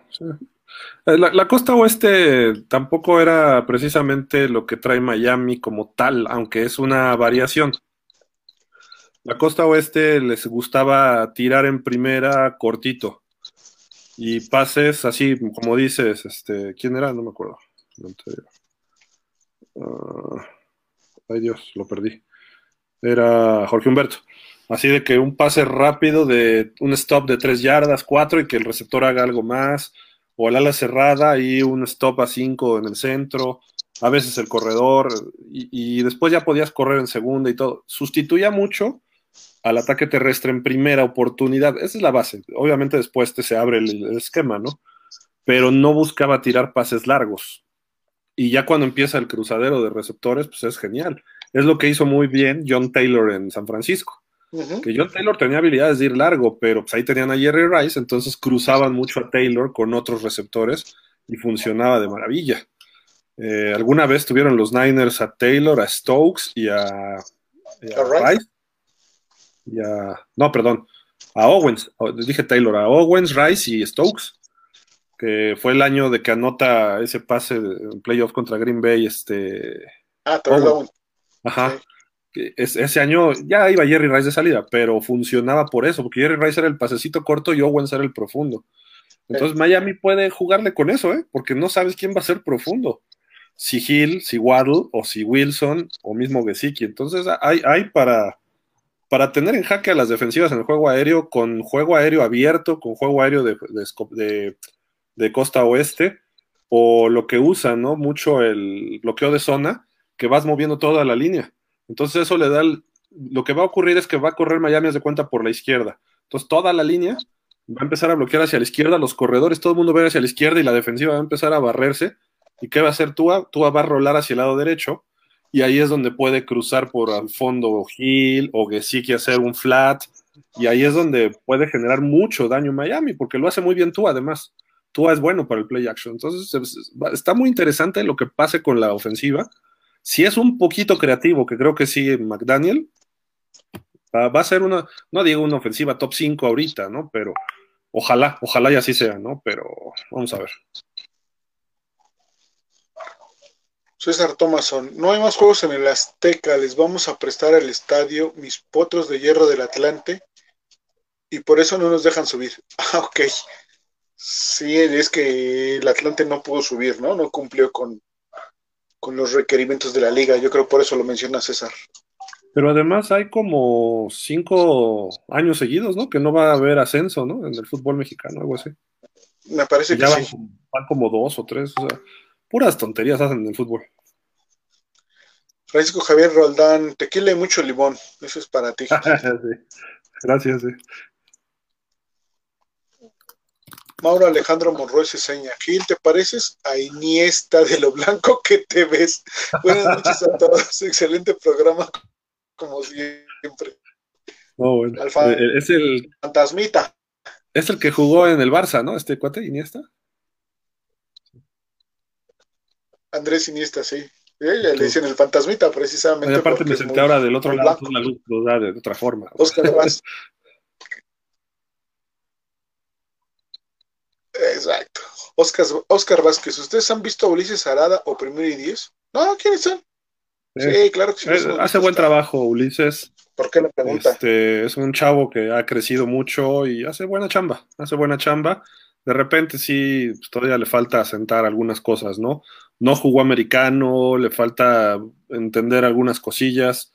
Eh, tiene un buen equipo de trabajo. Es, es muy, muy, muy bueno lo que hacen ahí, ¿eh? la verdad. Sí. Uri Re, buenas noches. No había podido conectarme y disculpa por mi comentario fuera de lugar, pero Gil, muchas felicidades por las narraciones del FA. Lástima que mis no pudieron concretar su casi temporada perfecta, sí, les faltó, ¿no? Fue, buena temporada en general, ¿no? Y ganaron mis fundidores, Uri. No, pero estuvo, estuvo bueno. ¿Tus fundidores de toda la vida, Gil? Le voy desde chiquito. Eso, yo sabía, yo sabía. No, pero sí, felicidades por ese play by play que te avientas. La verdad, muy, muy, muy interesante, muy padre, ¿eh? escucharte. Gracias, gracias. Oscar Vázquez, ¿la costa oeste es el mejor juego ofensivo en la historia de la NFL? Uf, buena pregunta. Pues ha generado mucha imitación, ¿no? La revive, eso lo implantó prácticamente Paul Brown en los años 50 con Cleveland, la revive Bill Walsh con San Francisco en los 80 y muchos equipos empezaron a... Es el fútbol moderno, que para los 50 estaba muy avanzado para Paul Brown y por eso fue quien fue, ¿no? Eh, y Bill Walsh lo dominó y luego Mike Holmgren, Mike Shanahan, eh, Danny Green, eh, Brian Billick, empezó el, ahí a, los, que estuvieron en, Green Bay, ah, pues Holmgren, John Gruden, Mariucci, o sea, casi todos han pasado por la costa oeste, los Shanahan, y de ahí llega este Mike McDaniel, ¿no? Que Mike Shanahan creo que ha sido de los mejorcitos de, esa, de ese sistema. Claro, tenía a Terrell Davis y a John Elway, ¿no? O sea, no es. Sí, y por eso le fue muy bien esos años, ¿no? Y no pudo más porque Elway ya se iba, pero digo, era fabuloso ver a los Broncos en esas épocas. Y si quieres ver otros sistemas, pues digo, lo que hacían los Cowboys en los 70 que revivieron la, formación escopeta, que era muy vieja también, con Tom Landry también revolucionó muchos sistemas, ¿no? Mucho movimiento previo a la jugada, eh, la defensiva flex, o sea, pero bueno, hablando de ofensivas, pues eh, el spread lo dominó Dan Marino. y hasta el empty, la formación empty, que es solo el coreback, y cinco abiertos. El spread son cuatro, con un corredor o con, sí, con un corredor. Y eso lo hacía Marino fabuloso, porque le daba tiempo y él podía, y podía completar a todos lados. Está la ofensiva no huddle de Cincinnati y de Buffalo, que lo hizo muy bien Buffalo, ¿no? También. Entonces, hay diferentes sistemas. De alguna forma, lo que hizo Brady toda su carrera es una costa oeste, más o menos. Aunque no como tal, porque eran pases muy cortitos y de repente sí iba el latigazo, ¿no? Entonces, son variaciones. Todo el mundo prácticamente hace lo mismo, no hay nada nuevo, nada más cambian eh, pues la creatividad de dónde mandas qué y cómo lo haces, ¿no? Sí. No, sé si el más o el mejor juego ofensivo de la historia, pero sí el más flexible y adaptable, ¿no? de acuerdo. César Thomason, Gil, cuídate mucho, un abrazo, estás muy pálido. Sí, es que casi no dormí porque se andaba medio malón, pero ahí vamos, ahí vamos. Lo que no saben es que Gil es noruego y por eso tiene ese tono de piel. Oscar Vázquez, Jerry Rice es el mejor jugador en la historia del NFL. Mm, yo diría que sí. ¿eh? Jugador de todos, de todos, yo diría que sí. Junto con Jim Brown, porque era atlético, estadísticas, respondía en los momentos importantes, líder, etcétera. Creo que sí puede ser, pero ya hablan, metes corebacks y todo, entonces normalmente te fijas en los corebacks, ¿no? Sí. Pero a mi gusto, el de jugador deportista, pues, atleti, atleta, está entre Jerry Rice y Jim Brown, que no lo vi jugar a Jim Brown, pero los videos que he visto, era una bestia de otro nivel, ¿eh? Híjole, yo metería, si me permites, al Rey León. También. Es que hay muchos, ¿no? La verdad, para que se pueden. Walter Payton. Sí, eh, sí, así como, como jugadores de atletas consumados, sí. Pero de alguna forma, pues Jerry Rice, todavía sus récords siguen, ¿eh? Todos. Sí, tiene, varios, sí. Entonces, Jim Brown, pues fue otra época, ¿no? Pero Barry Sanders, lo mejor, ya casi a Barry Sanders lo están alcanzando muchos corredores ahorita, ¿no? Arrabal Chosno, aparte con esta ofensiva costa oeste liberas la presión en la línea porque te deshaces del balón rápido. Sí, eso, y que va a ser bloqueo de zona, pues, todavía más.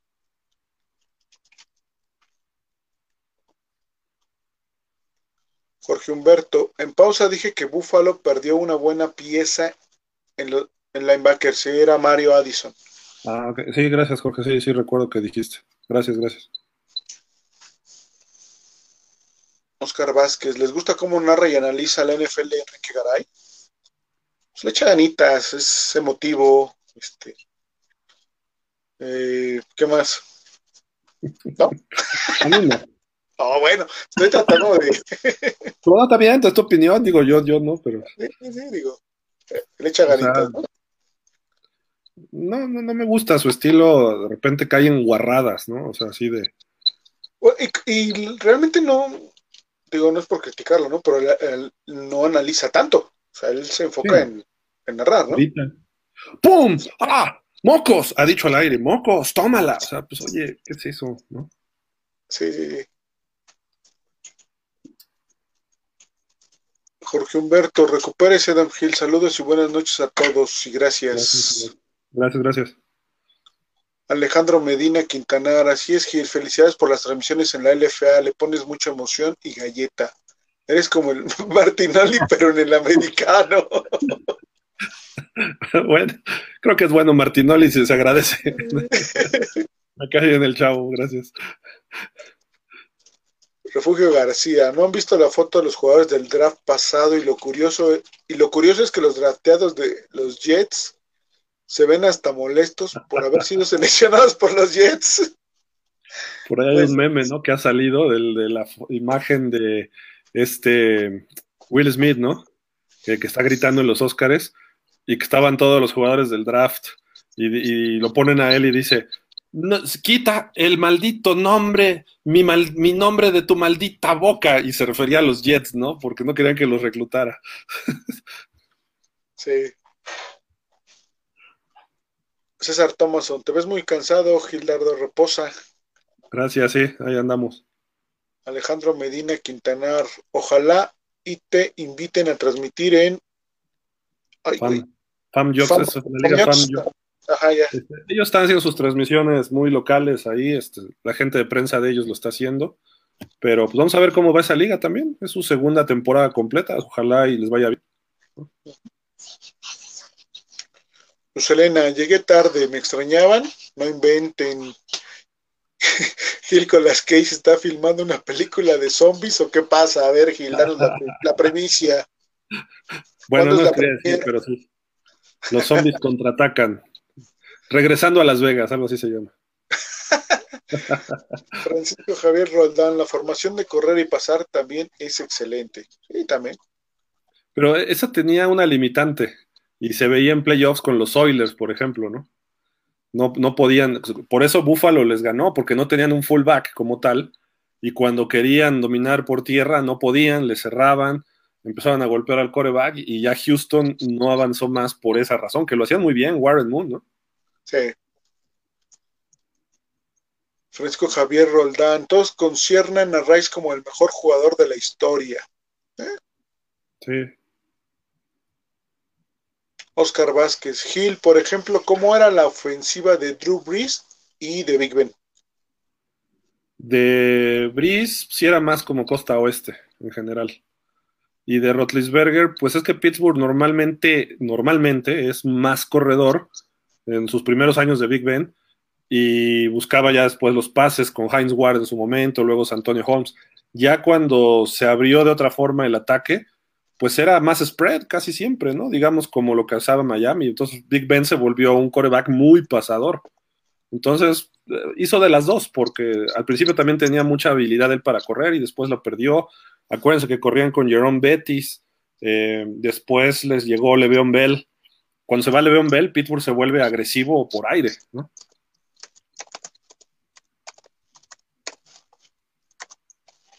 Miguel Darío Pérez, Noruego, primo de Thor, descendiente de Odín. Lo mejor del esquema es que tú es bueno.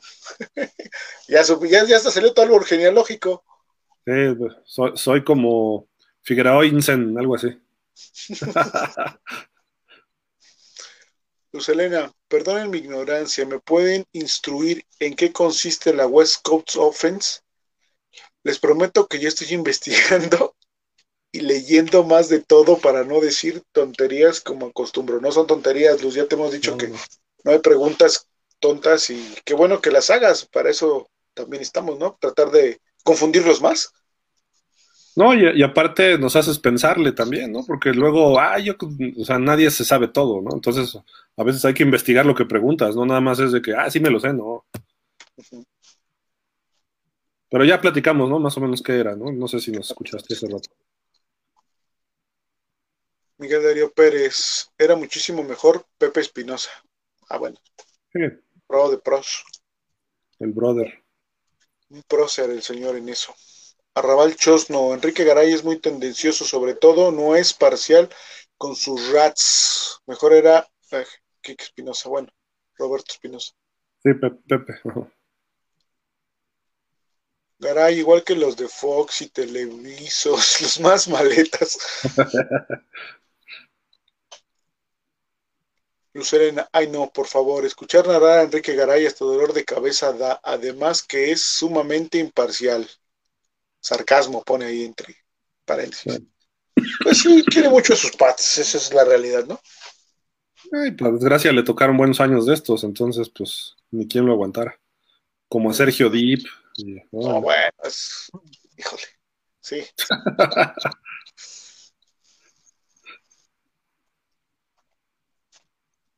Arrabal Chosno, buenas noches, Dolphins, y ojalá la semana que entra estemos analizando la edición de Twitter y Hicks. Uh, estaría genial. No, no es mi carta Santa Claus, no. O sea.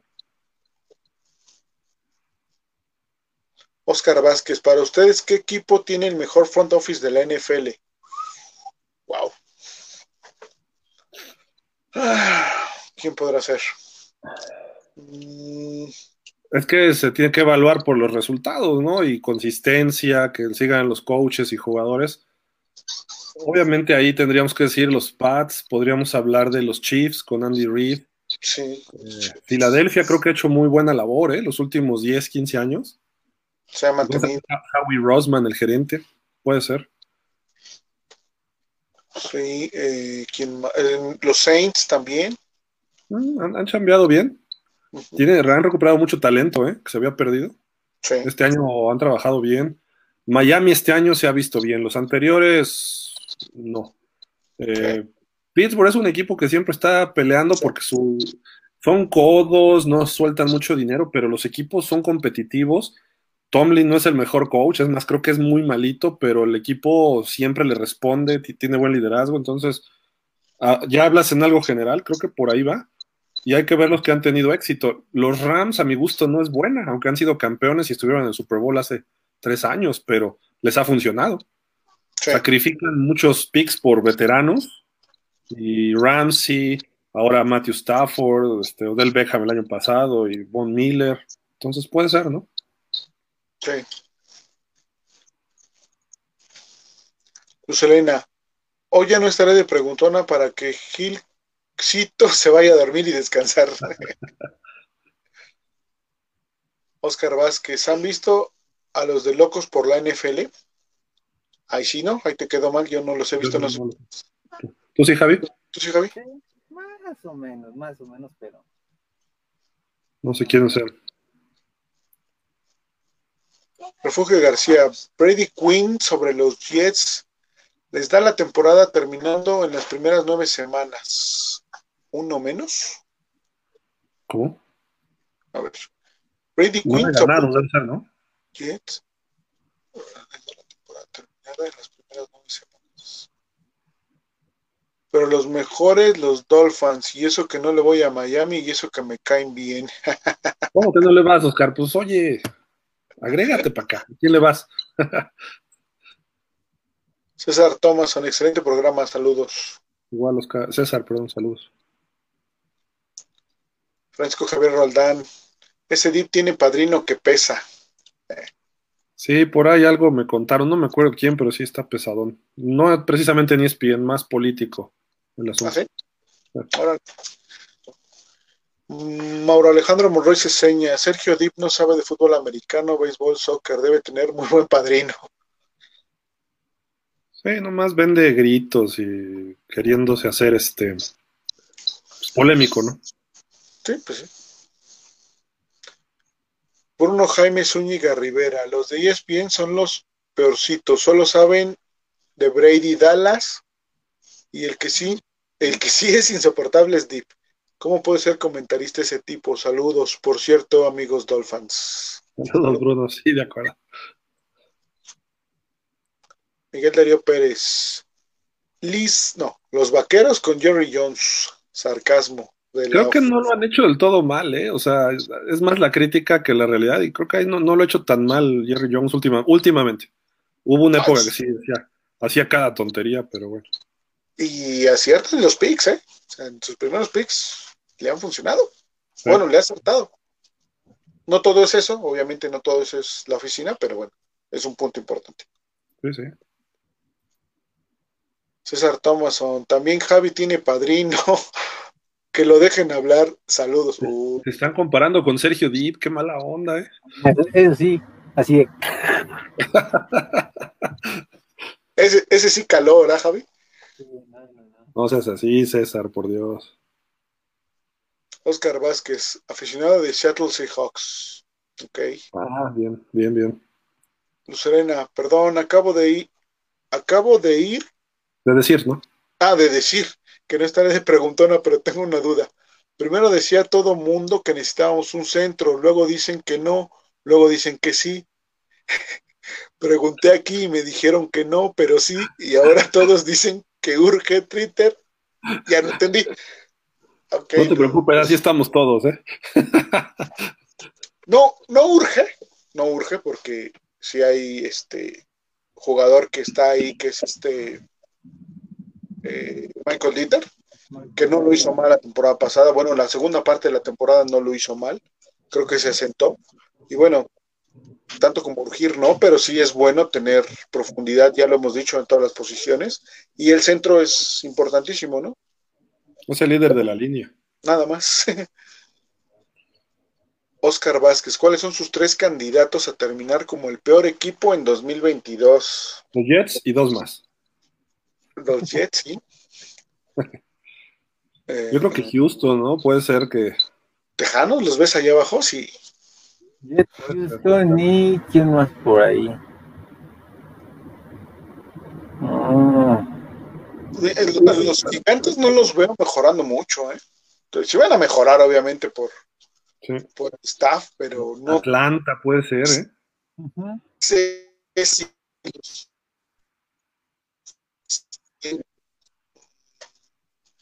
En la americana, yo creo que Jacksonville va a mejorar. Ah, sí. Los Jets, ya fuera de relajo, los Jets aunque también va a mejorar el equipo. Es que en general ahorita no se ve a alguien así en el sótano. Eh, por talento, yo digo los Tejanos. Pero los Leones de Detroit que han estado mal, es un equipo que a mí me da miedo, lo vamos a enfrentar este año. Es un equipo que da miedo, entonces aguas, ¿no? Yo pondría, ojo, Oscar, con tus Seahawks. Esperemos, no creo que se les venga abajo porque tienen buenos coaches, pero puede terminar en último de división y cuando estás en último de división, pues ahí sí ya compites con todas las divisiones a ver quién es el peor. Igual les llega Baker Mayfield y eso los ayuda, ¿no? Drew Locke no es malo. No. Y tienen a Metcalf, tienen corredores buenos, tienen a Lockett todavía. Buen, buen draft en general. Eh, creo que Seattle no va a caer hasta el fondo. Pero sí de su división, eso indica. A lo mejor San Francisco es el que se desfunda, ¿no? Mm, puede ser también. Mauro Alejandro Monroy se seña, ahora sí ya me voy, cierro diciendo, aunque la mona se vista de seda, son los Jets, que descansen. De acuerdo. Exactamente. Bruno Jaime Zúñiga Rivera, Javi, perdón, pero espero te cierre la boca este año nuestro Tua. Esperemos, esperemos.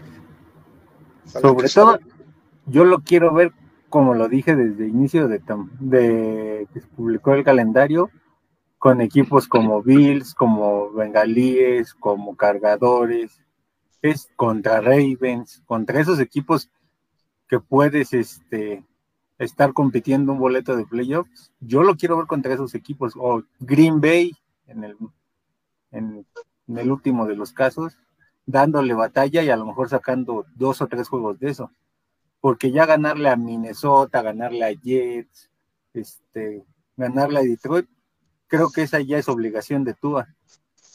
Entonces, ahora tiene que demostrar que puede con los equipos este, que son contendientes a playoff. Pero sí, la verdad no esperemos que nos cierre la boca tú a todos. Propios y extraños, eso es lo que esperamos. Oscar Vázquez, para ustedes Seahawks es de los peores, de las peores front office de la NFL. Así se ha visto últimamente, ¿eh? Sí, Perder pero en bueno, el mismo año a Russell Wilson y a Bobby Wagner es malísimo. Mira, la verdad los Seahawks se vinieron abajo con la muerte de Paul Allen, el dueño. Y la hermana no ha podido mantener el equipo, aunque han re- recontrataron a Wilson, recontrataron a Pete Carroll, pero a medias. Wilson empezó a mostrar su molestia con el equipo. Entonces, eso habla de una mala administración, creo yo. Yo sí estoy de acuerdo en ese sentido, ¿eh? Hay peores, pero pues por ahí, por ahí va. y también sabes desde cuándo, Gil, desde la renovación de, del head coach, creo que ya era tiempo de que se fuera. Sí. Y al no hacer ese cambio, creo que se les vino un poquito abajo también. Y ya hubo jugadores que ya no quisieron estar, ¿no? Sí, sí. Arrabal. Oigan, Dolphins, ¿habrá algún invitado para charlar como en la temporada pasada? Hemos buscado varios, ¿eh? pero no hemos concertado, concretado. Pues es que a ellos les interesa mucho el mercado local o como que no le creen, no sé. Entonces hay que seguir insistiendo. Yo creo que pronto tendremos alguno, eso sí. Oscar Vázquez, ¿por qué para ti Gil Drew no es malo? No, no digo que sea muy bueno, pero tampoco es malo. Lo que pasa es que le falta buen cocheo, nada más. En Denver no lo tuvo. El cocheo, la última temporada más o menos, estaba Mike Shula, estaba, ay, ¿cómo se llama este hombre? Que, que fue coach de los gigantes, también estuvo por ahí. Eh, más o menos lo hizo bien. Ha tenido partidos buenos. Es cosa de que le, le puedan proporcionar consistencia y buen cocheo. Entonces creo que en Seattle hay que ver quién está de coordinador, no sé, pero tiene talento. Eh, es un tipo grande, con buen brazo, fuerte, aunque sí es medio alocado. Entonces hay que bajarlo, calmarlo y después este, coacharlo, ¿no? Ya en fútbol. Entonces, por eso creo que no es malo. Obviamente no es Russell Wilson eh, y es más fácil que pierda la titularidad a que la tenga él, ¿no? En cualquier equipo, incluso en Seattle. Si Seattle se lleva a Baker Mayfield, yo creo que Baker Mayfield va a ser el titular. Eh, que si se da, que no parece, ¿no? Pero, en fin, ese tipo de cosas. Creo, a mí me gusta el estilo de él, pero pues ojalá, ojalá y se, se le cuadre, ¿no? Ya las cosas.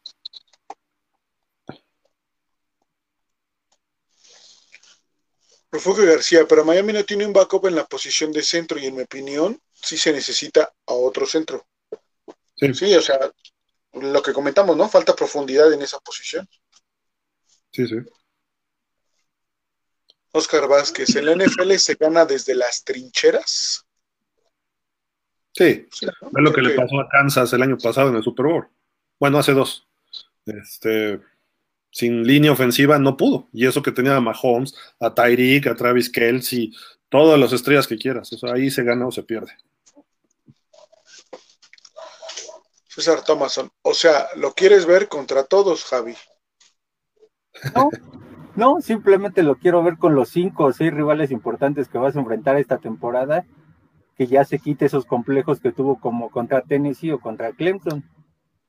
Es- esos, esos complejos son los que quiero que ahora Tua se quite, donde ya tiene que demostrar que viene de uno de los mejores programas este, colegiales. Sí. Miguel Darío Pérez Vázquez, apoyo de los invitados, Gil, ¿no podrías tuitear a un... ¿No podrías invitar, perdón, a un programa a nuestro Dan Marino? Tú siempre puedes. Vamos a intentarlo. Vamos a intentarlo. Luz Elena, hay un sueño.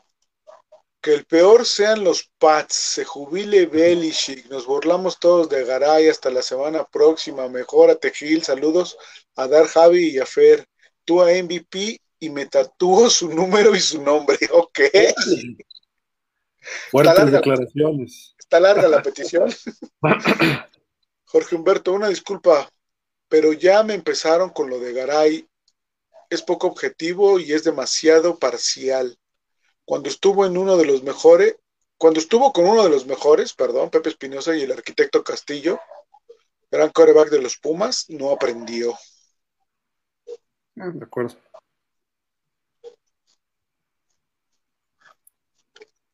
Ignas, Ignazao Bahamas Casanova.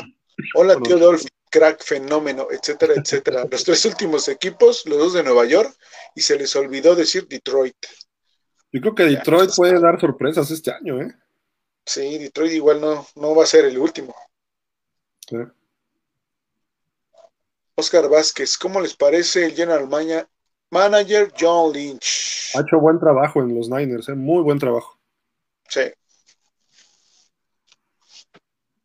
Bruno Jaime Zúñiga, ¿alguno de ustedes irá a ver algún partido de los Dolphins? Y si sí, ¿cuál les gustaría ver? No, pues de ir a ver, pues todos, ¿no? Los de casa estaría genial. a mí me gustaría irlo a ver contra los Packers. Pa. Ah, es Navidad. Es Navidad, ¿verdad? Sí. Es Navidad el de Packers. Ese me gustaría verlo, el de los Dolphins. Oh, yo, contra tus Chargers de toda la vida. También en Los Ángeles. Mis Chargers de toda la vida no inventes, ¿no? Espérate. Es mi muchacho, el Gerber. Ah, nada más Gerber. bueno. Jorge Humberto, nada de ese gran hito de la comunicación deportiva. Y por él y su calentura se acabó el fútbol americano en TV Azteca, siempre queriendo ligarse a las conductoras y su gran error con la Nacha Plus. Se la bajó con tema Blanco, ¿no?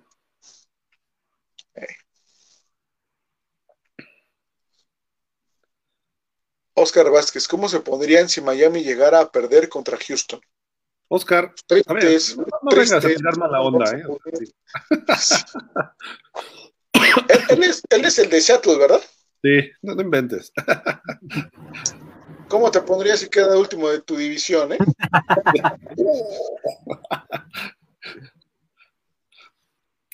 SS, saludos cordiales. Buen análisis. Saludos, SS. Oscar Vázquez. Siento que mi equipo por ahora tuvo una buena decisión en no seleccionar coreback este año. Bueno, siempre y cuando Piquet o Willis no la rompan. Estoy de acuerdo. ¿Eh? Oscar, Oscar Vázquez, ¿cómo les parece Kevin Colbert? Pues, ¿por, qué preguntas del de los Steelers? Pues ya salió de los Steelers, ¿no? De hecho, hoy Pittsburgh anunció, creo que ya tiene un nuevo eh, gerente. No me gustó lo que hizo. No me gustó lo que hizo en Pittsburgh. Eh, dejó ir junto con Tomlin, pues a Brown, a Bell en su mejor momento por, por algunas necedades de los jugadores, obviamente, pero también de ellos. Entonces creo que por eso no tanto, pero no sé si vaya a chambear en otro equipo, no lo sé. Pero Pittsburgh en general ha sido buen, buena gerencia porque se ha mantenido el equipo competitivo, pero a lo mejor ya que se fue Rotlisberger, a lo mejor ya no puede.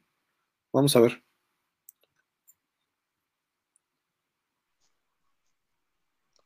Ricky Williams se ha cambiado el nombre, ahora se llama Eric Mirron. No lo sabía, ¿eh?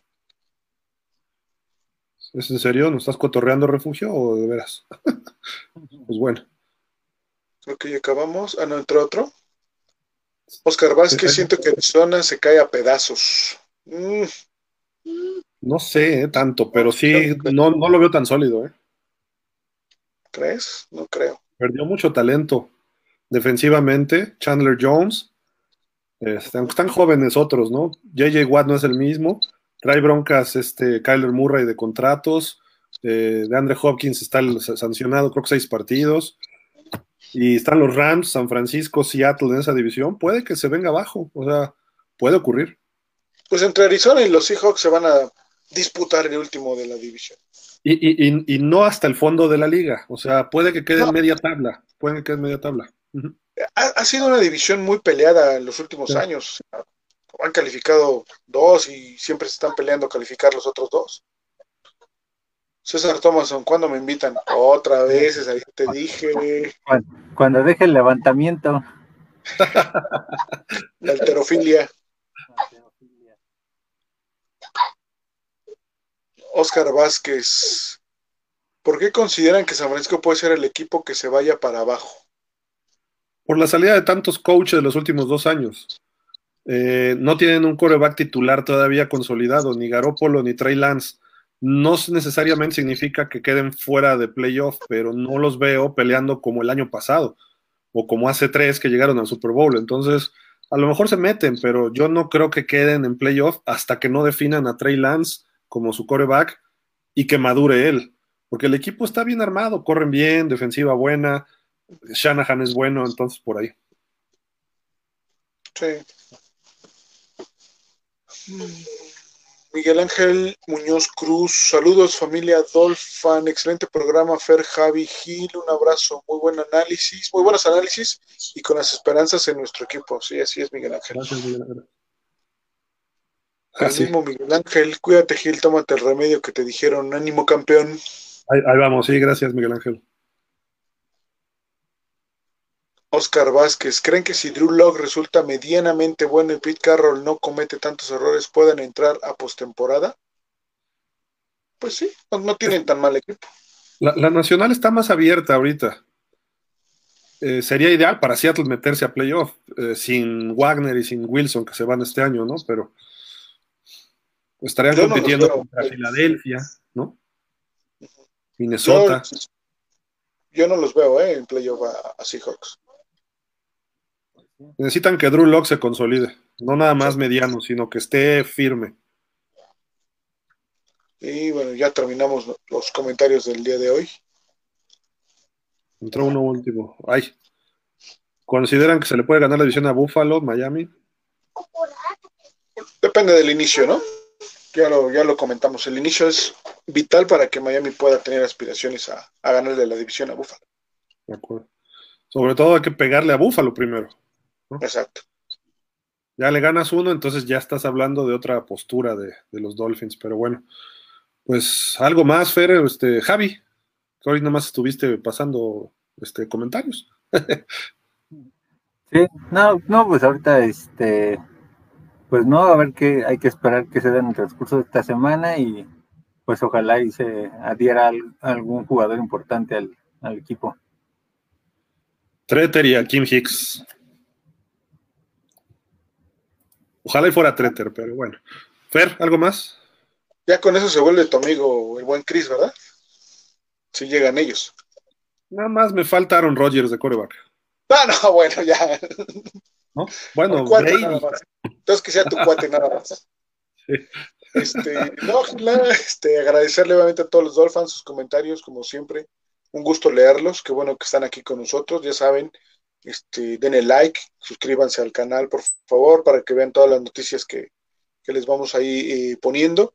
Y bueno, eh, nos vemos la próxima semana en relación al equipo. Hoy estuvieron Tua, Monster, Ingle y Amstead, ¿no? Por diferentes situaciones, unos golpes, eh, otros cansancio, pero bueno, en general todos están bien. Así que, pues nada más, nos vemos el martes. Aprendan a mí, yo con todo y gripa, aquí estoy. Exacto. Son nenas, Armstead, tú, ¿quién me dijiste? Ingold. ¿Para qué quieres esos? Ay, no quiero, no quiero, me siento mal. no, no, es cierto. Muchísimas gracias, Fer, Javi, amigos. Pues nos vemos el próximo martes. Si hay alguna noticia fuerte o algo de los Dolphins, nos conectamos, pero muchísimas, muchísimas gracias, como siempre, toda la gente que se conecta. Eh, Oscar, gracias, siendo fijo que nos estés este, acá siguiendo, qué buena onda. Y pues nos vemos, que descansen, muchas gracias. Se quedaron dos, tres comentarios, pero pues ya nada más son despedidas. Así que gracias a Jorge, Oscar, Miguel y el señor Roldán, que dice todo, la, todo depende de la defensa y de Tua. De acuerdo. Yo agregaría línea ofensiva, más que nada. Pero bueno, muchísimas gracias, pásenla bien. Gracias, Javi. Gracias, Fer, Gil, Dolphins. Nos vemos la próxima semana. Vámonos, Fer. Vámonos, que pasen buena noche. Así, con ese ánimo. Let's go. Let's go, let's go. y también hay que recordar esta, ¿no? Waddle. Out of that guy. Okay. Waddle.